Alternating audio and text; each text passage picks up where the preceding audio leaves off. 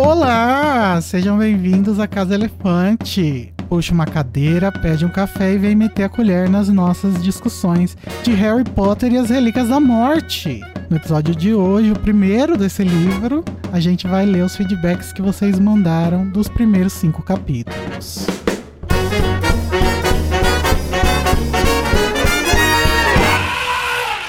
Lembrando que a Casa Elefante contém spoilers e conteúdo adulto. Às vezes a gente fala uns palavrão, umas coisas não muito recomendadas para jovens, crianças. Às vezes a gente fala coisas que mandam pessoas para terapia, também não recomendadas para jovens.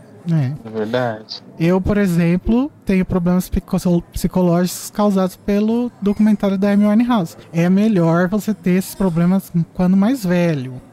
Melhor é não ter os É, problemas, mas mas, é já que a gente tem, espera ser maior de idade para poder pagar a terapia. é. É E o aí. psiquiatra. Gente, eu sou o Igor Moreiro e eu estou aqui com a Tami e o Daniel. Oi, galera. Oi, gente. Oi. Olha só, Tamires pós-carnaval. Pós-carnaval, levemente derrotada. Mas Toda cansada, coitada. Eu também, gente. Ultimamente ando muito cansado. Não sei se vocês repararam que a Casa Elefante não tá tendo muito conteúdo além dos episódios, né? Porque assim é a vida do A trabalhador. casa elefante contém conteúdo exausto. Sim. É, e a internet do Luiz também tá exausta, por isso ele não apareceu. Mas ele pegou os comentários de vocês. E ele mandou beijo. É. Bom, a quem nos está ouvindo pelo feed, saiba que isso daqui é uma live que foi feita no canal do Animagos do YouTube. Então, se você quiser ver a versão em vídeo, o link está na descrição do episódio. Lembrando também aos, às pessoas que estão nos vendo aqui na live para dar like na live. Pelo amor de Deus, eu nunca te pedi nada. sim, Vamos lá, galera. Dando não custa likezinho. nada. E depois volta aqui e comenta no vídeo. Faz de tudo Já dá agora o like. pra gente Pra não esquecer. subir. Eu aposto que se a gente ficar milionário esse ano, a gente vai ficar muito menos exausto, né? Nossa, sim. É, Detalhe galera, que a gente não prometeu mais conteúdo, a gente só prometeu que vamos ficar menos exaustos. se você está ouvindo isso aqui e gostaria de ter a sua mensagem lida ou seu áudio escutado no próximo Metendo a Colher, é só você mandar lá no Telegram, no Grupo Elefante, t.me barra Grupo Elefante, o Grupo Elefante, e ou no e-mail, acasaelefante.animagos.com.br. E você pode também nos apoiar de três maneiras. Tem o Pix, que é o pix.animax.com.br. Você pode mandar qualquer valor. Aceitamos acima de um milhão de reais. Não, brincadeira. Pode mandar Que qualquer valor. delícia. Porque se ninguém ia mandar, né? Se fosse isso. Qualquer valor abaixo disso a gente avalia, mas podem mandar também. É. E também tem o patreon.com animagos e o nosso novo endereço de apoio que é o apoia.se barra animagos, que o PicPay foi com Deus. Inclusive, a gente teve uma queda de apoiadores por causa dessa mudança, então rezem por nós. Caso você nos apoiava no PicPay e parou e não mudou pro Apoia-se, considere mudar, por favor. Então vamos falar o nome dos nossos apoiadores. Daniel, você quer falar? Quero. Eu vou, inclusive, começar falando. Desculpa pros ouvintes que eu tô com o olhar perdido, mas eu estou fazendo um desenho. Se eu conseguir terminar a tempo, eu mostro pra vocês. Um beijo. Tá Uma bom. corrida contra o final do episódio, não é mesmo? Mas estarei atento aqui na nossa live, mesmo assim. Então vamos lá para o nome dos belíssimos apoiadores. É, Beatriz Turella, Carla Maurício, Diego Queiroz, Letícia Cristina Oliveira, Jefferson Valente, Marina da Flon, Mariana da Silva Caprioli, Maiara Reis Mendes Amorim, Ana, Lu, Ana Lourdes Batista, Bruna Amarante de Mendonça Corren, Daniel Barbosa Maia e Bruno Fernando Costa. Não, e Ah, não, tem mais. tem mais. É porque a página tava com cara de que tinha acabado, mas tem mais. Felipe Sueiro Ribeiro dos Santos, Luciana de Oliveira Pitas, Tupita, Maíne Maria dos Santos, Aline Rocha de Souza, Rodolfo Júnior, Amanda Justino, Cadu Santos, Suzana Vieira Herbas. Eu tô muito feliz que a Suzana Vieira continua É, nos apoiando. É sobre isso. Todo Sim, mundo eu tô feliz que continua. Mas a Suzana tem um espaço especial aqui no meu coração. É um sinal de que a gente não tá começando, porque ela tem paciência com a gente. É, Eu amo. É, querida, é sétima temporada, e isso não é pra quem tá começando, não é. Yasmin Sampaio, Léo Mendes, Chay Stork, Brenner, Ga- Brenner Guerra e Eduardo Leão. Será que tem mais? Vamos ver. Não. não. Mas Aí. pode ter, pode ter o seu nome. Pode Apoie ter. agora. Será que tem mais? É com vocês. Na próxima a gente vai ver. Então vamos lá aos nossos feedbacks. Começando. Primeiro falar oi ali pra galera do chat, né? Oi Mirella, oi Léo, oi Amanda, oi Karine. Oi. Boa noite. Muito Já obrigado por compartilharam a comparecerem. live? Adorei. Já deram, já deram RT no Twitter? No Twitter não tem nada pra dar RT. Então, copia o link e cola no Twitter. É. Tudo numa boa. Vamos começar pelo Meter na Colher 25, que foi o do último livro, com um comentário do Zé Lucas. É, Tami, você pode ler pra gente? Eu posso. Eu vou avisar que minha voz está um pouco ruim, mas eu vou lá, gente. Ó, Zé Lucas disse: Perdão. Oiê, pessoal, tudo bem? Então, acredito que não gostei tanto de EDP, Enigma do Príncipe, na releitura, porque percebi o livro como, como muito editado, ainda mais vindo de uma releitura de ODF, Ordem da Fênix, que parece não ter edição nenhuma. Mas, para além disso, eu tinha a lembrança de que várias cenas, especialmente as memórias da penseira, eram super aprofundadas, mas essa lembrança caiu por terra na releitura. Tive também a percepção pessoal de que o arco do príncipe mestiço não se conectou muito bem com o arco central da história, das memórias e das Horcruxes. O Harry poderia, por exemplo, ter aprendido algo com o príncipe que o ajudaria na quest pelo medalhão, ou, em paralelo, termos tido um aprofundamento do Snape, mostrando aulas de defesa contra as artes das trevas. Também achei que os acontecimentos finais se desenrolaram muito rapidamente. Beijos de mármore de... Beijos de mármore de túmulo branco. Que triste. Meu Nos Deus. vemos em Relíquias da Morte. E estamos nos vendo agora.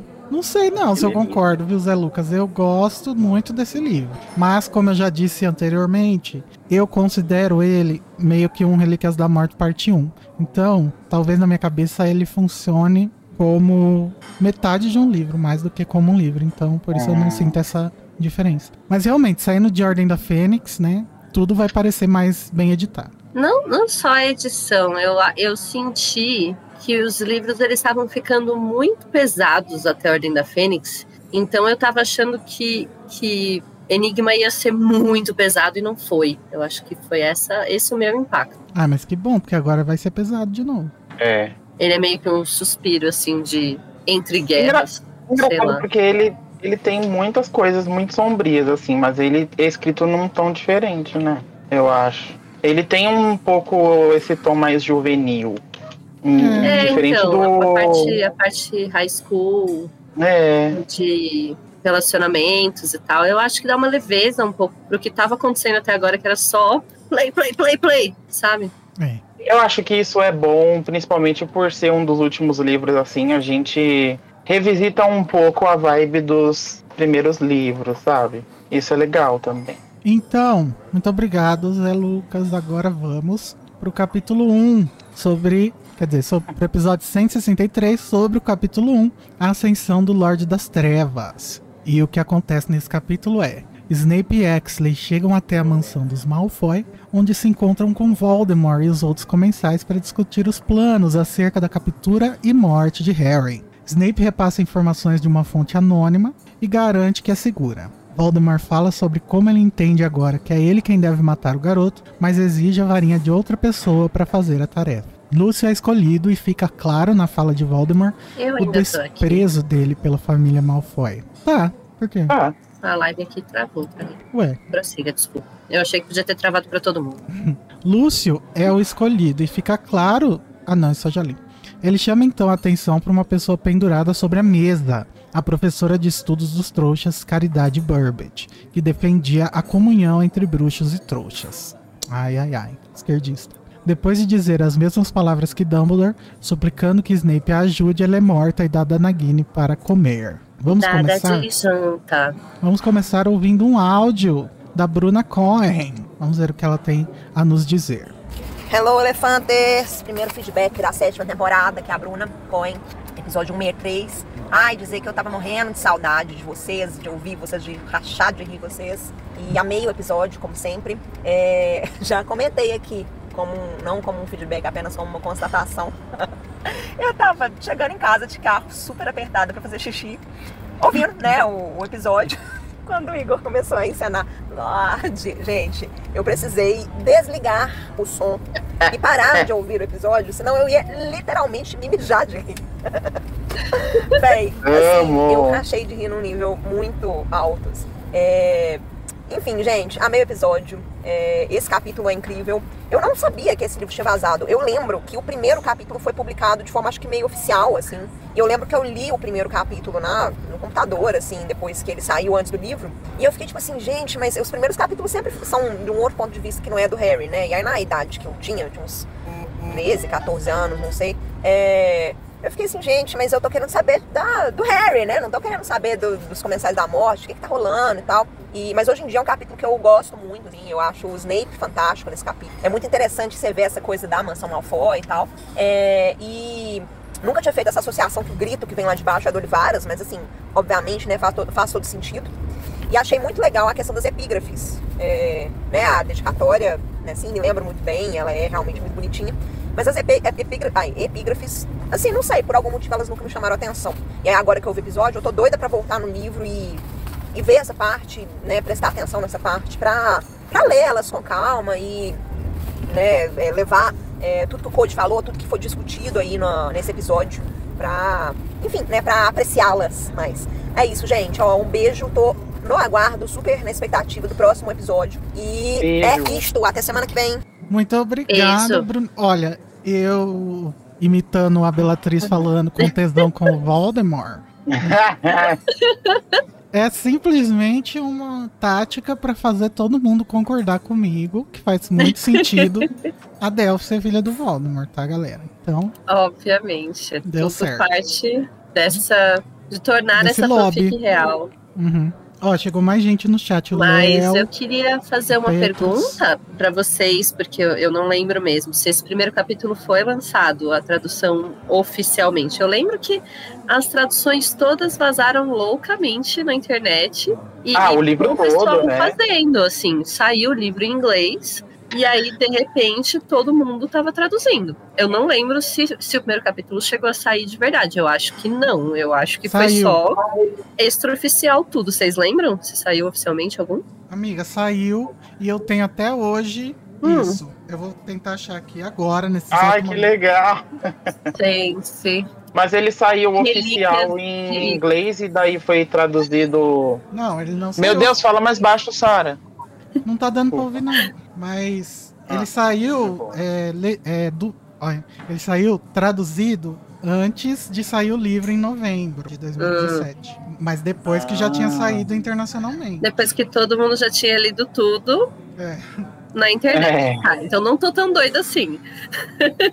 não sei se eu vou eu achar. não sei se eu cheguei a contar isso em algum episódio, mas eu me lembro até hoje de estar tendo. Assim, eu tinha uns 16 anos, e aí a gente foi. Sabe aquela coisa adolescente? Vamos na casa de um amigo, vai ter uma festa. Oh meu Deus, aquelas festas todas cheias de dorgas, assim, que você vai meio clandestino por ser de menor. E eu fui nessa festa super ousada. Todo mundo ousado na festa e eu enfiada no computador lendo as traduções de Harry Potter que tinham saído. Não, eu lembro que eu Falei, fui. gente, eu vou ali cinco minutinhos ali no computador, já volto. Aí eu fui lá e nunca mais saí de lá. Eu fui. Ai, eu sou a viajar. da, da putaria. Hum. Eu fui viajar é, durante as férias de julho, talvez. E aonde eu tava era um sítio assim que não tinha internet. Aí eu peguei, falei assim: ai, pra minha prima, me empresta o seu negócio. Que era aqueles negocinhos de USB que você coloca e daí tem internet, 3G Aham, Nossa, aham. sei. dela. Mas o que, que você vai fazer? Não é pra entrar no Orkut nem nada assim. Eu falei: não, não é, não é nenhuma besteira. Longe de mim. Nada ilegal. Daí depois ela me pegou lendo Harry Potter e ficou puta. Que eu tava gastando a Ué. internet dela. Porque ela achou que era alguma coisa urgente, importantíssima, né? Ah, Mas, ah, mas é era. perspectiva, porque é claro que era. Pra mim era. Aham. Bom, não achei, mas eu, na- depois vou procurar de novo. Em outro lugar. Beleza, mas eu acredito em você. Eu só realmente só tenho essa memória de. Não lembro de nenhuma tradução oficial sair antes do livro. Hum. É, agora temos um áudio do Léo Divo. Eu amo o sobrenome dele. Será que é verdade? Eu também. Maravilhoso. Mas vamos ouvir lá. E aí, enquanto cê- vocês ouvem o áudio dele, eu vou procurar o negócio. Olá, gente, boa tarde, bom dia, boa noite, não sei que hora que vocês vão estar ouvindo isso. Então, aqui que tá falando é o Léo, o Divo. Ahn, eu só queria falar que eu adoro o conteúdo de vocês, eu fico apaixonado por tudo que vocês produzem, tô muito feliz que vocês continuaram. Ahn, a gente tá agora no sétimo livro da, da, da série, maravilhoso, espero que vocês continuem trabalhando. Vamos lá, eu gostaria de comentar alguns Obrigada. pontos ahm, que vieram à minha cabeça quando vocês estavam discutindo. Primeiramente, fico muito feliz que o duelo de resumos continuou. Eu adoro vocês passando vergonha, eu acho maravilhoso. Eu tento fazer em casa, tem hora que eu não consigo né? é, reduzir, é, é, fazer um resumo de, de um minuto do que aconteceu no capítulo. Gosto muito. Por favor, quero, ver, quero continuar vendo vocês passando vergonha. Ahn, tá. Falando nesse ponto, ah, o segundo ponto que eu queria comentar é a questão da professora de. Ai, meu Deus, a professora ah, que gosta de trouxa. Como é que é o nome dela mesmo? Esqueci. Então, tá vendo? Nem, até a questão da professora. Eu acho que. Pra que essa, a Carol, acho que comentou no episódio que faltou um pouco do, do envolvimento dessa professora e tudo mais, dessa, dela ter aparecido na série, pra que a gente tivesse algum interesse ou se- tivesse algum sentimento com a morte dela. Ah, e eu concordo com isso. Eu acho que, por exemplo, agora na série, quer dizer, agora não, daqui pra frente, quando fizerem a série, mas no futuro, provavelmente eles vão colocar essa personagem em mais, em mais cenas pra que a gente sinta a morte dela nesse, quando chegar nesse momento. Ah, eu acho que é isso. Então, resumindo, então esse é um ponto que me incomoda do livro. Ah, tá, surgiu uma pessoa do nada aqui pra morrer e tudo mais é, que eu nem conheço, só ouvi falar dela. É, eu acho que no próximo. Isso faltou no livro, faltou ter interesse por, por essa, por essa personagem. Ótimo. Ah, e mais um ponto, né? Que a Larissa comentou que, ah, será que tinha uma questão de respeito entre os professores, blá blá blá. Eu acho que não. Eu acho que, tipo assim, ela tava desesperada, você tá prestes a morrer, você. Ela, ela sabia que ia morrer, tipo assim, mas. É um desespero que fez ela. Júlio falou pelo Severo. Eu acho que não tinha nada além disso nesse momento. Zog, não. Agora, mais um ponto. ah, um ponto que a Larissa comentou a relação sexual entre os, os comensais. Eu não acho. Eu achei interessante esse ponto. Eu acho que faz sentido, sim, realmente, naquele grupo lá de pessoas que são bem animalísticas, de alguma forma, de, por assim, assim dizer. De que entre eles rolaria, assim. Cara, sexo, sexo só por sexo. E coisa do tipo. Eu acho que funciona perfeitamente entre eles. Mas eu não acho, eu concordo com a Carol, voltando agora nesse episódio, voltando uh, pro ponto de vista dela, de que o, que o Valdemar teria, o Voldemort teria, uh, teria esse- essa necessidade. Eu acho que ele se afastou demais das necessidades humanas pra isso. Eu acho que sim, no início, no início da vida dele, ele pode ser utilizado desse charme, da beleza dele pra conseguir as coisas que ele queria, mas eu acho que no final, não. Depois que ele perdeu, se transformou em cobre e tudo mais, ele transformou, tipo, numa entidade, por assim dizer, eu acho que ele não teve, não tinha mais a necessidade de- de Ai, meu Deus, como é que fala isso? Que, É, não tinha mais necessidade de se. Não tinha necessidade de, desses prazeres carnais. É isso. Espero, meu Deus, eu feliz mais. Desejo pra vocês uma ótima tarde, manhã, noite. E até mais. Tchau. E aí? ah, Eu não achei. Depois eu mostro no Twitter, tá, galera? Porque não deve estar aqui no Tudo meu bem, amigo. Eu tenho fé. A gente acredita em você. Não temos provas, mas Não, temos mas- convicção. Mas não, quer- não é, não é porque eu quero provar, é porque é legal ver o negócio velho. Sim, sim, é, mas por ser velho é mais difícil de achar mesmo. É, é, Mas sobre o comentário dele, eu acho que eu concordo que não.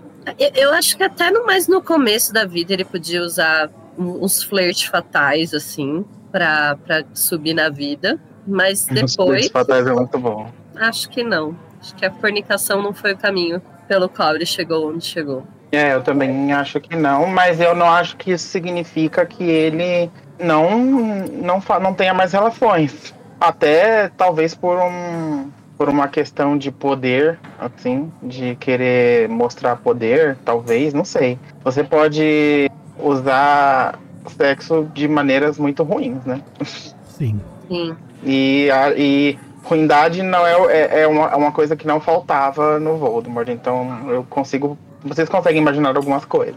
Pesado. É. Mas, Daniel, lê pra gente, então, o próximo que é do Vitor Figueiredo. A cota hétero. Vamos lá. Ai, logo eu! Lê aí Vamos bem lá. hétero. É, vamos lá. eu não. Boa noite, gente linda da Casa Elefante. É muito bom ouvi-los novamente. A primeira coisa que tenho a falar do episódio é quanto ao Golden Trio dos podcasters. Uma excelente escalação. É, gatinho. Era eu, a Lara e a Carol. Obrigado. O trio querido. O Harry, a Rona e a Hermiona. É, mas todos sabemos que o Platinum Trio é eu, o Danilo e a Larissa, né? Eu e a Larissa estamos em todas, né? Claro. Aí é o, a roça de três mulheres. junto com a Gominho. Sobre a dúvida dos pavões macho e o hábito de abrirem a cauda gigantesca deles. Usarei da minha graduação em biologia carteirada para elucidar uns pontos. Gosto assim. Vamos lá. Eles fazem isso para basically três coisas. Um, chamar a atenção das fêmeas para a cópula. 2. Defesa contra predadores para tentarem parecer maiores e, uma vez que os predadores fujam do pavão, ele só recolhe o rabo e sai correndo. Eu amo. 3. Brigar com outros pavões. Entre as aves, não é uma regra talhada em pedra, é comum que os machos sejam os mais chamativos, enquanto as fêmeas são mais discretas com sua aparência. E em época de procriação, pavões machos brigam entre si, medindo a raba um do outro. Olha, caso o concorrente não recue, vai na briga de galo. É na broderagem, né? Uma briga na broderagem entre pavões. Não é à toa que em inglês eles chamam peacock, né? E aí, em português é pica, em inglês é cock. É isso mesmo. Inclusive Na a música, aquela da música da Katy Perry tem A Ana sim, Tem a pica. alusões. em português bem e em claras. inglês. I wanna see É, your pica. perfeito. É. Na cena da mansão Malfoy, temos os pavões abrindo as caudas para o Snape e o Lackley. Yaxi. O que me leva, o que me leva a concluir serem só dois pavões dizendo para os comensais um simples: Chega mais pra ver se eu não arranho a tua cara com as minhas unhas do pé. Chique. Agora vamos para outro tema. Vamos. Amigo, calma aí, que tem um gatinho passando mal aqui no meu pé, um segundo. Eu vou continuar. Tá. Sobre o impulso sexual do Voldemort e seus asseclas. Eu acho que a Larissa era meio reticente quanto ao impulso sexual do Voldemort e os demais comensais. Vejam o Snape. Coitado. É o Mas ali- Eu vou levar ele pro quarto dele, que ele tava aqui passando mal. Já volto. E eu estou com ela em parte desse pensamento. Não acho impossível, apenas difícil de ver essa cena. Embora um tipo de impulso mais animalesco e instintivo pudesse ter tomado conta dele a partir do quarto livro, o que acho que faria mais sentido para a Bellatrix engravidar. Isso. Inclusive aqui no chat o Rafael falou que pôs lá no Telegram, no grupo, uma, uma fanart da Bellatrix do Voldemort com o bebezinho Delphi. Vamos lá conferir. Que lindo. Família Doriânica. Amiga, você tá sem webcam de propósito? Ah, eu fechei porque eu tô. Eu fui limpar o meu nariz, não era agradável a visão. E aí Ah, tá. esqueci de abrir. Desculpa. Mas o que eu realmente queria comentar, continua ele, era sobre o tipo de relação que os fascistas da turminha do Voldemort tinham, sendo no bacanal do Vold ou não. Duvido e muito que qualquer relação sexual fora de uma relação heteronormativa fosse aceita. Vendo como o Lorde das Trevas fala sobre as árvores genealógicas tradicionais de puro sangue dos bruxos, tendo a acreditar que ele visse com muito desdém, talvez até nojo, uma relação que não fosse heterossexual. Cheguei a essa conclusão justamente por conta do reflexo da J.K. com sua inspiração no nazismo e no Hitler, cujo regime caçou todos os indesejados da sociedade alemã. Pessoas com deficiência, pessoas da comunidade LGBT, QIPAN+, queria mais, povos romanos, judeus, etc. Povos romani? Quem são esses povos? Não tava sabendo que eles foram pro- é, perseguidos. E, as- e os negros, né? Você esqueceu. O que, que é isso? Racismo. Assim sendo, acredito. Poxa, nenhuma negra. Poxa, acredito, fonte, cabeça, vozes da minha, 2024, que houvesse comensais que fossem LGBT, queria mais. Mas ficassem no armário por razões óbvias do ambiente em que se encontravam. É verdade, pode ser. Então, gente, mas acontece o quê? A J.K. Rowling escreveu um livro sobre culto, sobre seitas, agora, né, no Cormoran Strike. E lá as pessoas também são é, é, têm esses preconceitos de contra pessoas LGBT querer e elas dentro da seita elas são obrigadas a fazer sexo com o sexo oposto, mesmo as pessoas meu LGBT querer. Então eu consigo imaginar que pudesse haver uma coisa dessas aí entre os. É, basicamente é isso que o Victor tá falando, né? Tô me repetindo só. Uhum. Mas Igor, leiam, é- The Running Grave, muito bom. Igor. Hum. Na, numa primeira pesquisa assim, povos romani no Google aparece cigano. Ah, e não pode falar cigano mais? É, Ah, não sei, mas. Politicamente correto. Então, ele continua. Larissa, eu estou no mesmo time que você. Estou ainda para qualificar no mestrado e já escolhi as epígrafes da dissertação. Porque sim, tem que ornar a pe pesquisa e a epígrafe. E se não ornar, eu faço ornar. É Bem- isso. Bem-vindos de volta para o sétimo livro. Beijos da cota hétero. Beijos, Vitor. Um beijo bem Beijo. hétero. Beijo hétero para nós. Que delícia. Agora vamos ouvir mais um áudio da Pera. nossa ouvinta. É. o, o Felipe Sueiro, lá na live, eu não sei se você chegou a ver, amigo. Eu vi, eu falei É, com ele. perguntou se ele pode mandar o feedback. Ah, tá. Beleza. É, vamos então ouvir. Peraí, tem coisa, alguma coisa que vocês querem comentar do feedback do Vitor? Achei que assim, Acho ele, que não, ele tá lacrou, né? perfeito. Eu concordo. É, lacrou. Eu Concordo perdi a última tudo. parte, mas sobre os pavões eu não tenho nada a acrescentar. Aí vamos ouvir então o da Bianca Larissa Sapelli. O que, que ela disse pra gente? Oi, gente, aqui é a Bia. Tô extremamente feliz de vocês terem voltado. É, quando o episódio começou e quando eu escutei a intro, porque eu também né, faço parte do clube de quem tem a própria coreografia pra escutar a intro, é, me arrepiei toda de pensar quando vocês começaram, quer dizer, quando eu comecei a escutar vocês, que me parecia muito distante terminar de ler a saga e provavelmente essa parte do podcast vai terminar ali aproximadamente no final do ano. É, eu tenho termino a faculdade na metade do ano que vem, então pra mim são coisas quase casadas, assim, ciclos que vão Oh. terminar próximos um do outro, que eu considero vocês como um capítulo importante da minha vida também. É, Que fofo! consigo imaginar até o fim da temporada o, o Igor dizendo eu avisei, porque ele tentou boicotar o nosso amado duelo de resumos. Então, a todos os ouvintes e a todos os Elefanters, vamos escutar o Igor dizendo isso até o final da temporada. E tudo bem, Igor, pode dizer, a gente, a gente perdoa, mesmo você querendo acabar com, com o duelo de resumos, que a gente adora. Não entendi, como assim? Eu avisei o quê? Vocês entenderam? Eu não, Não. entendi o porquê do eu avisei. Avisa um pouquinho pra gente, amigo. Mas eu avisei, gente. Enfim.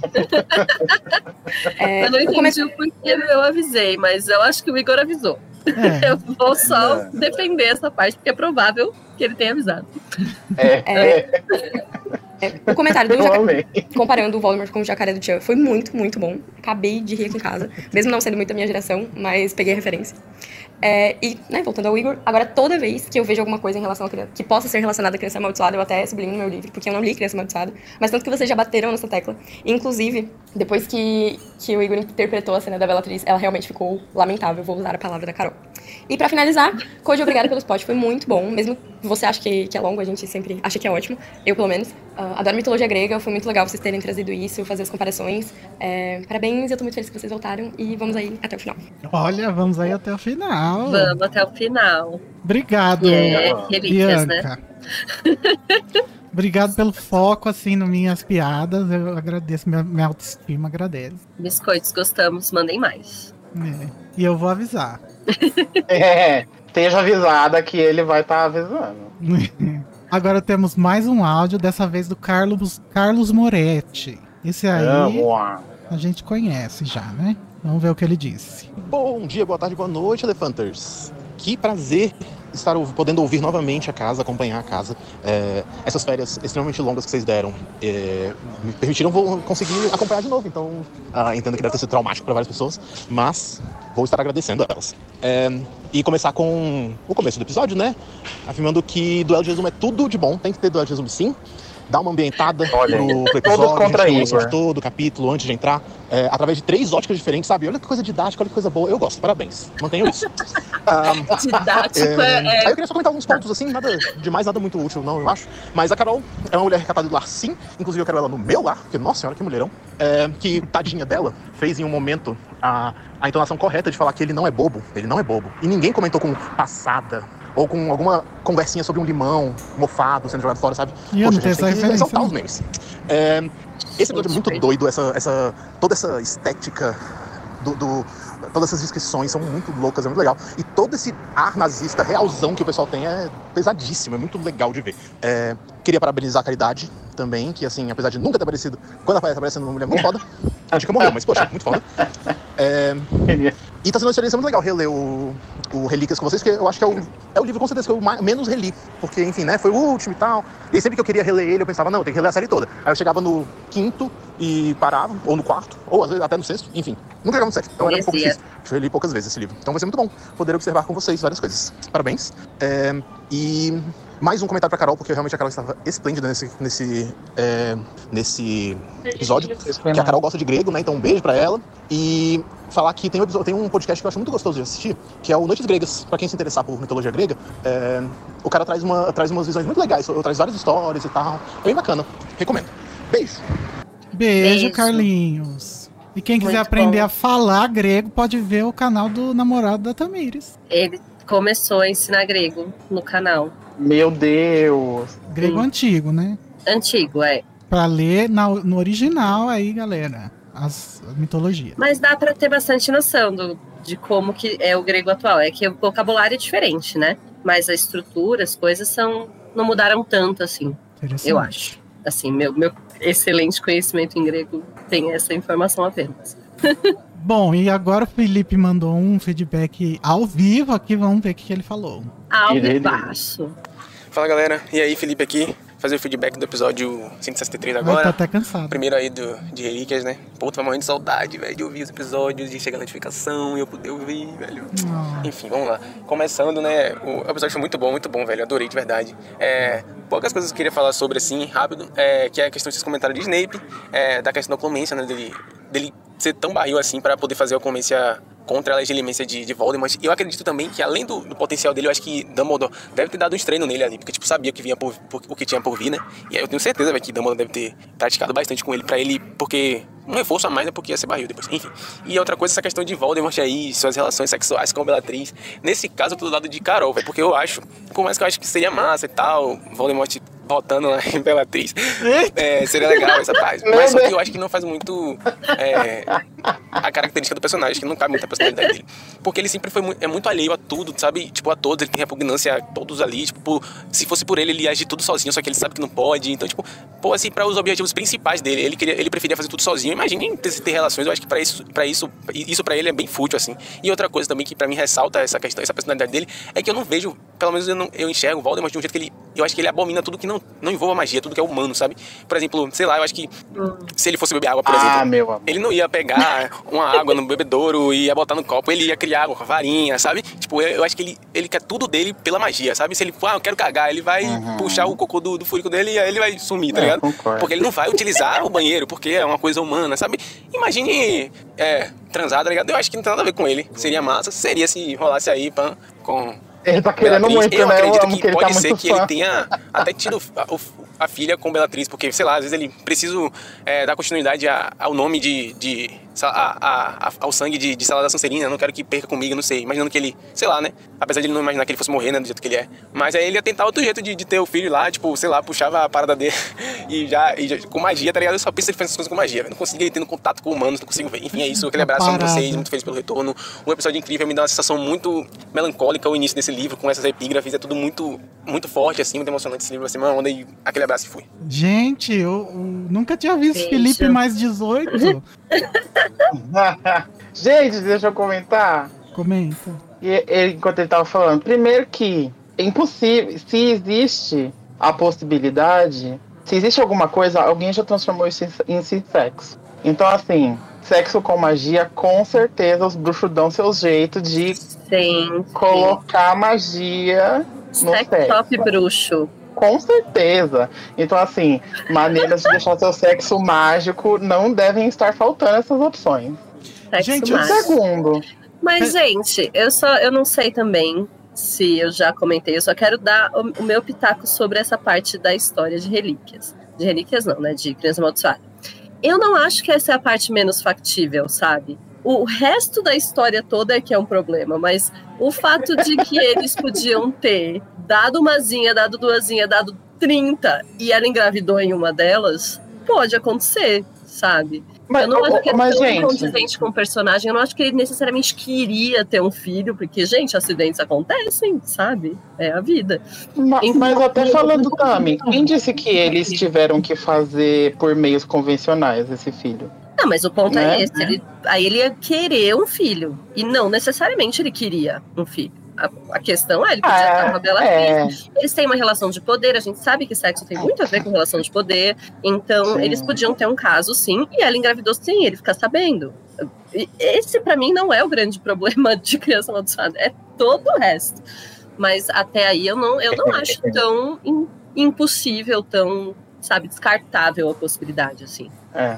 Mas en- enquanto eu tava tendo o áudio, eu até parei pra pensar que, tipo assim, ah, pô, poderia não ter sido um filho concebido, poderia ter sido um filho concebido por magia das trevas. Não, não, mas ainda assim, aí eu necessariamente. concordo com o argumento de que ele não tinha intenção nem vontade de ter herdeiros. É, Então, não até sei se- se ele faria eu acho que eu também acho que não, mas até o Red quer não vir, né, amiga? Sim, é, é esse, esse livro, né? Mas, enfim, É. o meu ponto é que se eles tinham uma relação, se eles tinham um caso mesmo, ela pode ter engravidado por acidente, e isso aí, até aí, pra mim, é perfeitamente factível. O, o meu problema é depois. É a história depois disso. E o resto é história. Bom, gente, o meu cérebro, ele tá trabalhando muito nesse momento, pensando em bruxos usando magia pra fazer sexo. E aí eu acabei pensando, O meu cérebro, na verdade, começou um empreendedorismo de sexo ops bruxos, que eu acho que eu queria abrir esse negócio. É, Ia ser. com certeza. gente, os bruxos, eles não precisam se preocupar com enfiar coisas e perder, né? Porque tem o Akio. Meu Deus, amigo! Meu Dá Olha, até eu pra queria dizer uma coisa. A travessa do tranco. agora. Vocês E acham que a travessa do tranco só tem também produtos que da arte? usado, pode ser qualquer buraco. É. Ai, meu Deus. Enlarge, enlargar um buraco, a orelha, né, pra fazer. Engorde-o, né? Engorde-o em várias coisas. Engorde Leviosa. É, se o seu marido não te satisfaz, engorde no pinto dele. Ó, se tra- vocês acham que a travessa do tranco só vende coisas das artes das trevas? Não, meus horrores. Travessa do tranco. É. Aprofundem-se. E o que, que é esse tranco, né? O que será esse tranco? Eu acho que é o tranco. É. É esse Que tranco. mesmo. são esses meus horrores? Bom, e aí temos um e-mail que a Esther nos mandou. E o que, que ela disse, Tami? Ela disse: É sempre bom lembrar que, se considerarmos criança amaldiçoada como canon, Que a Narcisa e o consideramos, Que a gente já considera. Ok, eu vou fingir. A Narcisa e o Voldemort são praticamente cunhados. Durante toda a leitura desse capítulo, eu não conseguia parar de pensar que a Narcisa, irritada com o Voldemort, é basicamente ela irritada com o cunhado folgado que tá morando de favor na casa dela. Você tem um ponto. Isso sem contar ainda que o Voldemort está com, está com o tio e do. Não, tá, de novo que eu li errado. Isso sem contar ainda que o Voldemort sai como o tio do ex-namoradinha quando fala do casamento da Tonks e do Lupin. E ainda debocha Nossa. do sobrinho Draco, perguntando se ele vai ficar de babá. Verdade. Que Esse maldito. capítulo é tão pesado que, sinceramente, a melhor coisa que eu fiz foi ler ele como se fosse um episódio de A Grande Família. Você está coberto de razão. Fica bem mais agradável se a gente pensar nessa Quem é o forma. Agostinho lá, o, o Rabicho, será? e temos mais um áudio agora do Isaac JN. Isaac Jovem Nerd. Vamos ver o que ele nos disse. Olá pessoal da Casa Elefante, tudo bom? Passando aqui para poder deixar meu feedback. Eu vou tentar ser mais regular, eu prometo. Não sei se vai dar tempo porque eu tô muito em cima de colocar no Mete Colher, mas vamos lá. Primeiramente, agradecer vocês por terem voltado. Eu sei que não deve ser muito fácil, né? Continuar com esse projeto durante é, todo esse tempo. Exige muita dedicação e eu sou muito grato a vocês por toda, todo o empenho e carinho que vocês colocam nesse projeto. Eu sinto muito, senti muita falta de vocês, porque vocês são a minha garantia do meu entretenimento todas as segundas-feiras, já que eu odeio as segundas-feiras. Então, muito obrigado, tá? Sintam-se aí é, abraçados por mim.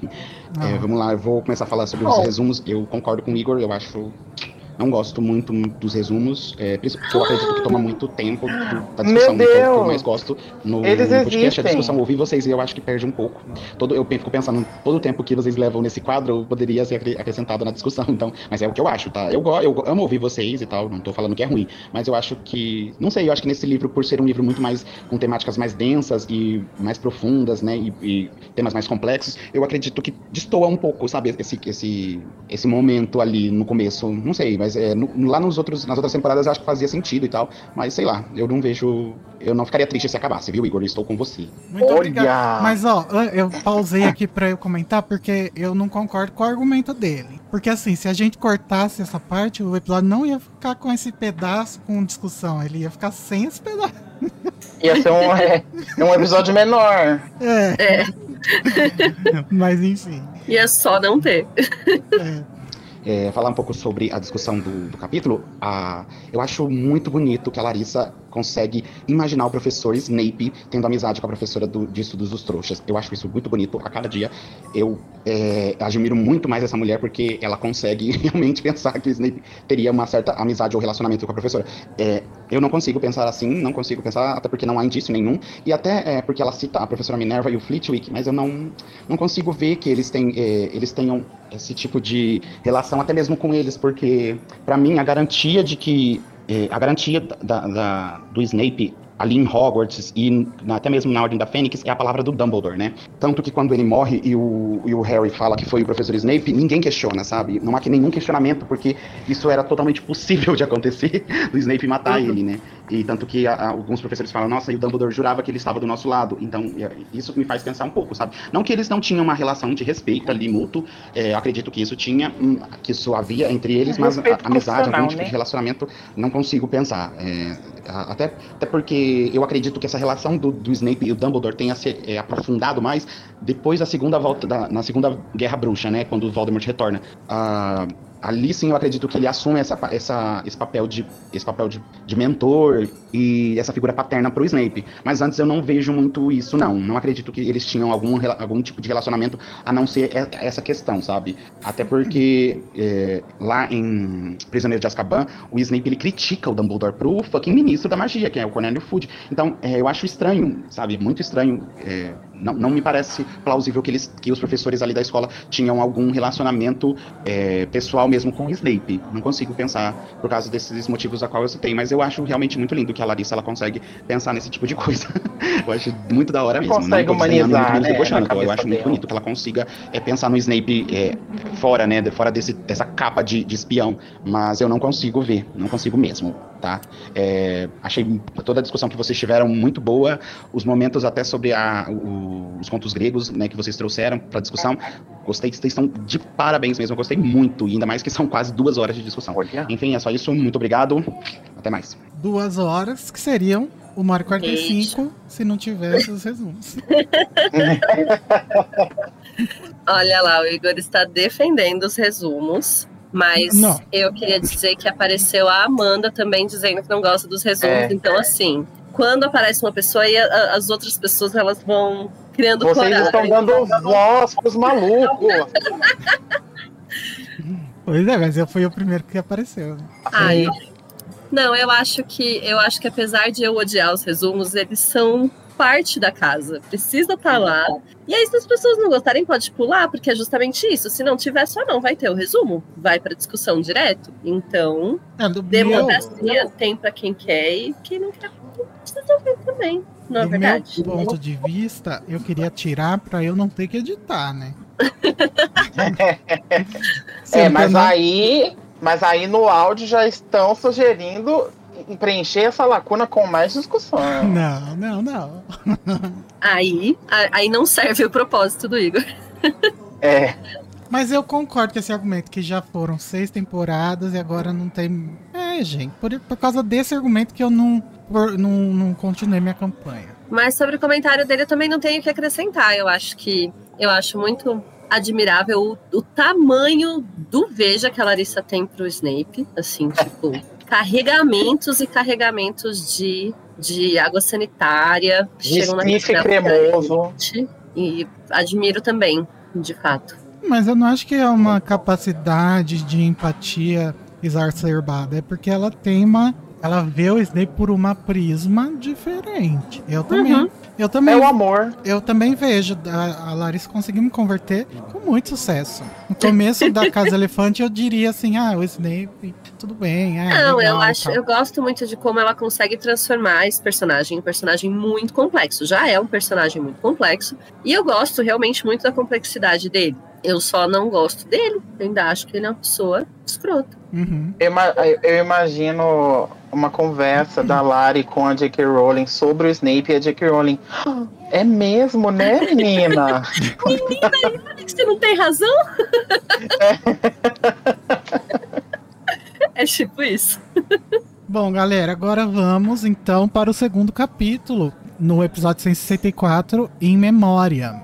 Que nele acontece o quê? Harry Potter está arrumando suas tralhas para separar o que for útil para sua aventura. Ele retira lixo do seu malão escolar e reavalia alguns exemplares do Profeta Diário que chegaram no decorrer das férias. Em um dos jornais, há um obituário escrito por Eliphas Doge sobre Alvo Dumbledore, seu amigo de infância e colega de classe. O texto revela coisas da juventude do velho diretor que Harry não sabia, o que lhe causa certo fascínio. Em outro exemplar, descobrimos que Rita Skeeter escreveu uma biografia de Dumbledore que promete explodir cabeças. Ela vai revelar detalhes sórdidos da vida familiar do ex-diretor e mais coisas que, de acordo com ela, o desabonarão aos olhos da sociedade bruxa. Esse episódio foi o que o, Dani, o Daniel ganhou o M, né? Esse ano, foi indicado. É, foi, eu fui indicado. e ganhou. E ganhei, exatamente. Slow clap. Vamos começar com o áudio do Cirano da Rosa, nosso querido ouvinte, que está sempre aí também. Olá, Elefanters, aqui é o Cirano. Muito obrigado por terem voltado com o podcast. É ótimo ouvir vocês, ter a companhia de vocês. Estou muito ansioso pelas discussões que vão acontecer ao longo desse livro, eh, dessa temporada, sobre esse livro, que é um dos meus livros favoritos. E gostaria de falar para vocês que vocês são muito inteligentes, vocês têm comentários absolutamente relevantes e pertinentes, vocês têm uma forma de articular os argumentos de vocês que são muito boas e que eu fico pensando que se às vezes eu participasse eu não ia ter tanta sagacidade para falar as coisas que vocês falam. E vocês Ah, acabam engrandecendo a obra de Harry Potter e até mesmo salientando coisas em outras obras que eu não pensava. Como, por exemplo, eu leio um livro e daí eu penso, isso daria um caso elefante? Daí eu penso, não, não daria. Daí eu percebo o quanto Harry Potter tem camadas interessantes para se falar, o quanto tem coisas para se discutir, graças ao trabalho de vocês. Então, muito obrigado pelo que vocês têm feito, o trabalho de vocês é impecável, obrigado pela dedicação. E eu espero que a eh, o podcast e os projetos de vocês continuem, que a gente tem uma série de 10 anos por aí. Ah, gostaria de falar sobre o episódio de algumas É, coisas. A primeira delas é falar, relembrar na realidade, sobre o quanto Harry Potter era perseguido ah, quando ele foi lançado. Eu tive a minha fase evangé, assim, eu fui criado em uma igreja evangélica neopentecostal e eu tinha muitos amigos que eram de outras igrejas evangélicas pentecostais. Então a diferença disso é que os neopentecostais são mais modernos, que seria a igreja universal, que era a que eu fa- fazia parte, e os pentecostais seria mais tipo uma assembleia de Deus um pouco mais tradicional. Eh, então tinha essas duas vertentes, mas tanto os neopentecostais como os pentecostais, os dois não, não aprovam homossexualidade, a mesma coisa, só, mas são mais abertos a algumas coisas. Mas tanto ah, as duas vertentes dos evangélicos em que eu tinha contato condenavam muito Harry Potter. Assim, tinha muita fake news sobre Harry Potter, como existe hoje na internet, no Twitter, mas naquela época era de outra forma. Mas se acusava muito Harry Potter de ser um, um, um incentivo ruim para as crianças, de incentivar o satanismo, o desrespeito, que ah, feitiçaria essas coisas todas. E, nossa, tipo, eu vivi muito isso, dos meus amigos terem que jogar coisas fora de Harry Potter, jogar livros fora. De ter o jornal Meu da Igreja Deus. Universal que era distribuído pro Brasil todo, na capa dizendo que Harry Potter era do diabo, que a J.K. Rowling fez pacto com o diabo, que foi o diabo que, que, que ditou pra ela Harry Potter. Então eu vivi muito isso, e Harry Potter era muito perseguido. É. E eu tô falando isso porque se, além, simplesmente pelas coisas que Harry Potter ser de magia era perseguido dessa forma, vocês imaginem se tivesse um relato aberto ali de um dos personagens mais importantes da história ser homossexual. Eu acho que É, a, editora Rocco ia ser levar um coquetel Molotov, entendeu, na época. Então, eu entendo perfeitamente porque a J.K. Rowling não teve talvez coragem de colocar isso na obra dela, porque eu acho que eu não colocaria também, assim, na época, era uma discussão que era muito complicada de se fazer. Claro que olhar hoje em dia, é muito fácil a gente dizer, ah, por que ela não fez isso? Mas na época era muito complicado. E eu acho que ia ter, tipo, uma hecatombe se, se Harry Potter tivesse falado sobre o, o Dumbledore ser homossexual na época. Então eu entendo por que que essa foi uma decisão que ela teve. Outro comentário que eu queria falar é que eu sempre compreendi que o mundo bruxo, ah, ele tinha problemas e tem problemáticas ah, parecidas com, no- com as nossas do mundo real, porém não são a mesma coisa. Então, eles têm, tipo, racismo, mas de outra forma. Então, eu sempre entendi que racismo no mundo bruxo não existia ah, para com pessoas negras, por exemplo. Que não existe preconceito com pessoas negras, mas existe o racismo de outra ou em outra roupagem. Assim como a homofobia. Então, eu sempre entendi que ah, a Rita Skeeter não falar sobre a homossexualidade do Dumbledore é porque o Dumbledore isso não é relevante, porque não é um preconceito que exista na, na, na obra, né? e não existe no mundo bruxo. E talvez eh, o que se falou no podcast, eu não sei se foi isso que vocês queriam dizer, é a J.K. Rowling podia ter tido uma, assim como ela fez com o racismo, de, de da gente entender que não existe preconceito com pessoas negras ali, mas que existe racismo de outra forma, talvez a obra eh, fosse, tivesse um ganho a mais se tivesse tido uma, uma- um outro formato para se discutir a homossexualidade. Mas isso não foi feito, mas eu ainda acho que Harry Potter é uma obra que é irretocável nesse sentido de passar essa mensagem de inclusão, de ser uma obra progressista. E foi o que a gente sempre entendeu com Harry Potter. A gente sempre entendeu que é, o- a moral ali era respeitar as diferenças. Então, eu acho que, de certa forma, essa discussão para o público que Harry Potter pretendia atingir foi muito bem feita na época e ainda é. Eu acho que vai ter muitas coisas a acrescentar.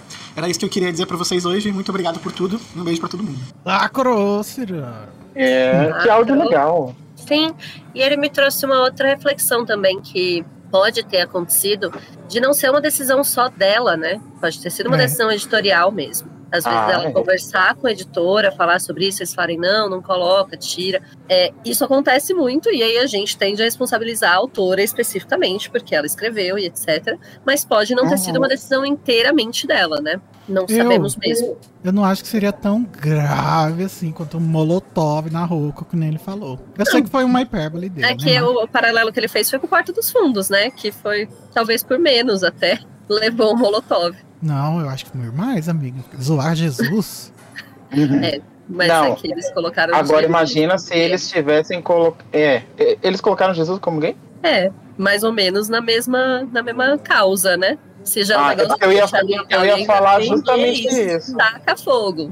É, É. é possível, não acho que seja impossível, não. Não, mas é muito. É diferente, porque eles zoam todo mundo, José, Maria e a a- o elenco inteiro da Bíblia. É, tá. E, e Assim, grande o elenco. pouco não foi por menos. mas o ponto é que talvez aconteça. Tal. Não, Gente, eu acho Mas que não, é assim. só o que eu queria pontuar do que ele falou além, é que realmente pode ter sido uma decisão editorial também, né? Eu nunca parei pra Sim. pensar nisso. Eu acho Sim. que é bem provável que, possa, que, que seja isso. Eu acho também que ela tinha medo, porque era uma. que- Por mais que essa questão estivesse se tornando mais falada e mais comum em 2007, ainda assim não era falada e mais comum num ambiente infantil, né? Hum. Você não ouvia falar gente falando sobre como é ok uma criança viada em 2007. Isso é muito recente, muito, muito. Então, tem também essa outra camada, né? De ser o público infantil. Uhum. Então, se fosse um livro para adultos, eu acho que ela colocaria sem nenhum problema. E, e fora que é, sem contexto é muito fácil apontar e falar, ah, não teve coragem de, de dar a cara a tapa e colocar isso no livro e tal. Só que tem, tem todos es- esses contextos que vocês falaram e também tem. prova- digamos que ela queria muito colocar e, e, ah, pode ter alguém, alguém lá ficado no ouvido dela falando. Ó, tal coisa pode acontecer se você fizer isso e tal, tipo, jogando argumentos assim pra pessoa que desmotivam e ela acaba comprando a ideia de que não, então deixa quieto, vamos lançar o livro como com isso em off, sabe? É, eu acho super plausível esse cenário assim, onde ela foi desestimulada a seguir com, com essa revelação. Até porque não é um plot que influencia no livro e tal, então tudo bem ela nem lutar pra isso estar no livro, porque não ia influenciar na história. Então é, é muito fácil você ter a cabeça manipulada pra simplesmente cortar isso. Eu acho que eu perdoei a J.K. Rowling por isso em Ah, Animais. Fantásticos, Os Segredos de Dumbledore, que eu acho que por a- toda a coragem que ela deixou de ter em 2007, ela teve em Segredos de Dumbledore, que apesar de, estar, de estarmos em épocas diferentes, nós estamos em épocas que esses assuntos estão também voltando a ser muito polêmicos, né? Ai meu Deus, a ideologia Uhum. de gênero. Então ela Uhum. ter, ter colocado o- os dois explicitamente gays jovenzinhos tendo tido um amor gay com coisas gays e coisas gays. eu achei É. também corajoso, tanto por parte dela quanto da Warner. Cada é o Animais Fantásticos Principalmente envelhece em consideração o tema do cancelamento dela, né? É. Era seria mais plausível para a saúde mental dela deixar esse assunto todo para lá. É. Então eu acho corajoso sim também. E pra mim Animais Fantásticos envelhece como vinho. Toda vez Ai, que eu sim. assisto, melhora. E, e, inclusive, tava tendo no Twitter esses dias o ah, qual o melhor Animais Fantásticos? Eu não consigo deixar de olhar pra Crimes de Grindelwald como o auge da franquia. Então, assim, repensem aí, repensem. Crimes de Grindelwald. É, o segundo.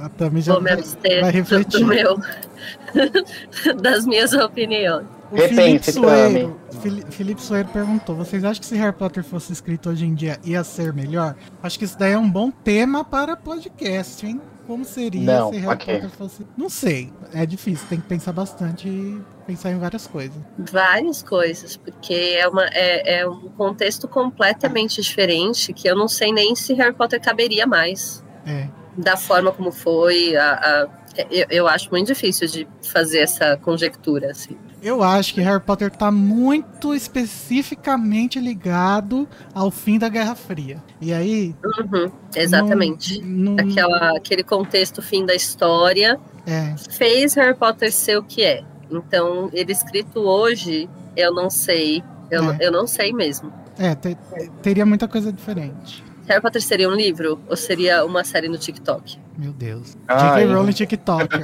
Vocês entendem o quanto é diferente o contexto? É por isso que eu acho muito difícil de, de transmutar. Eu entendo a gente tentar fazer o, como seria a história se fosse hoje, o que seria diferente, o Dumbledore gay, blá blá blá, mas é, eu acho que seria completamente diferente mesmo, por conta do, do contexto histórico. Uhum. É, eu acho que dá pra ver um pouco em Animais Fantásticos. Ela, Uhum. ela Exatamente. explorando o, fas- o neofascismo, né? Mas a Suelen perguntou: o que vocês acham que a Rowling quis mostrar colocando a Rita Skeeter dizendo sobre o relacionamento entre o Dumbledore e o Harry? Sobre ser doentio, Doentio. né? Eu acho que não tem como saber. Pode ser que ela estivesse dando um- uma piscadela assim para quem pegou de como as pessoas tratavam o relacionamento entre gays e crianças, né? Esse negócio de Uhum. associar com pedofilia que sempre existiu. Um eu acho que é um pouco isso, um aceno ao, ao conservadorismo.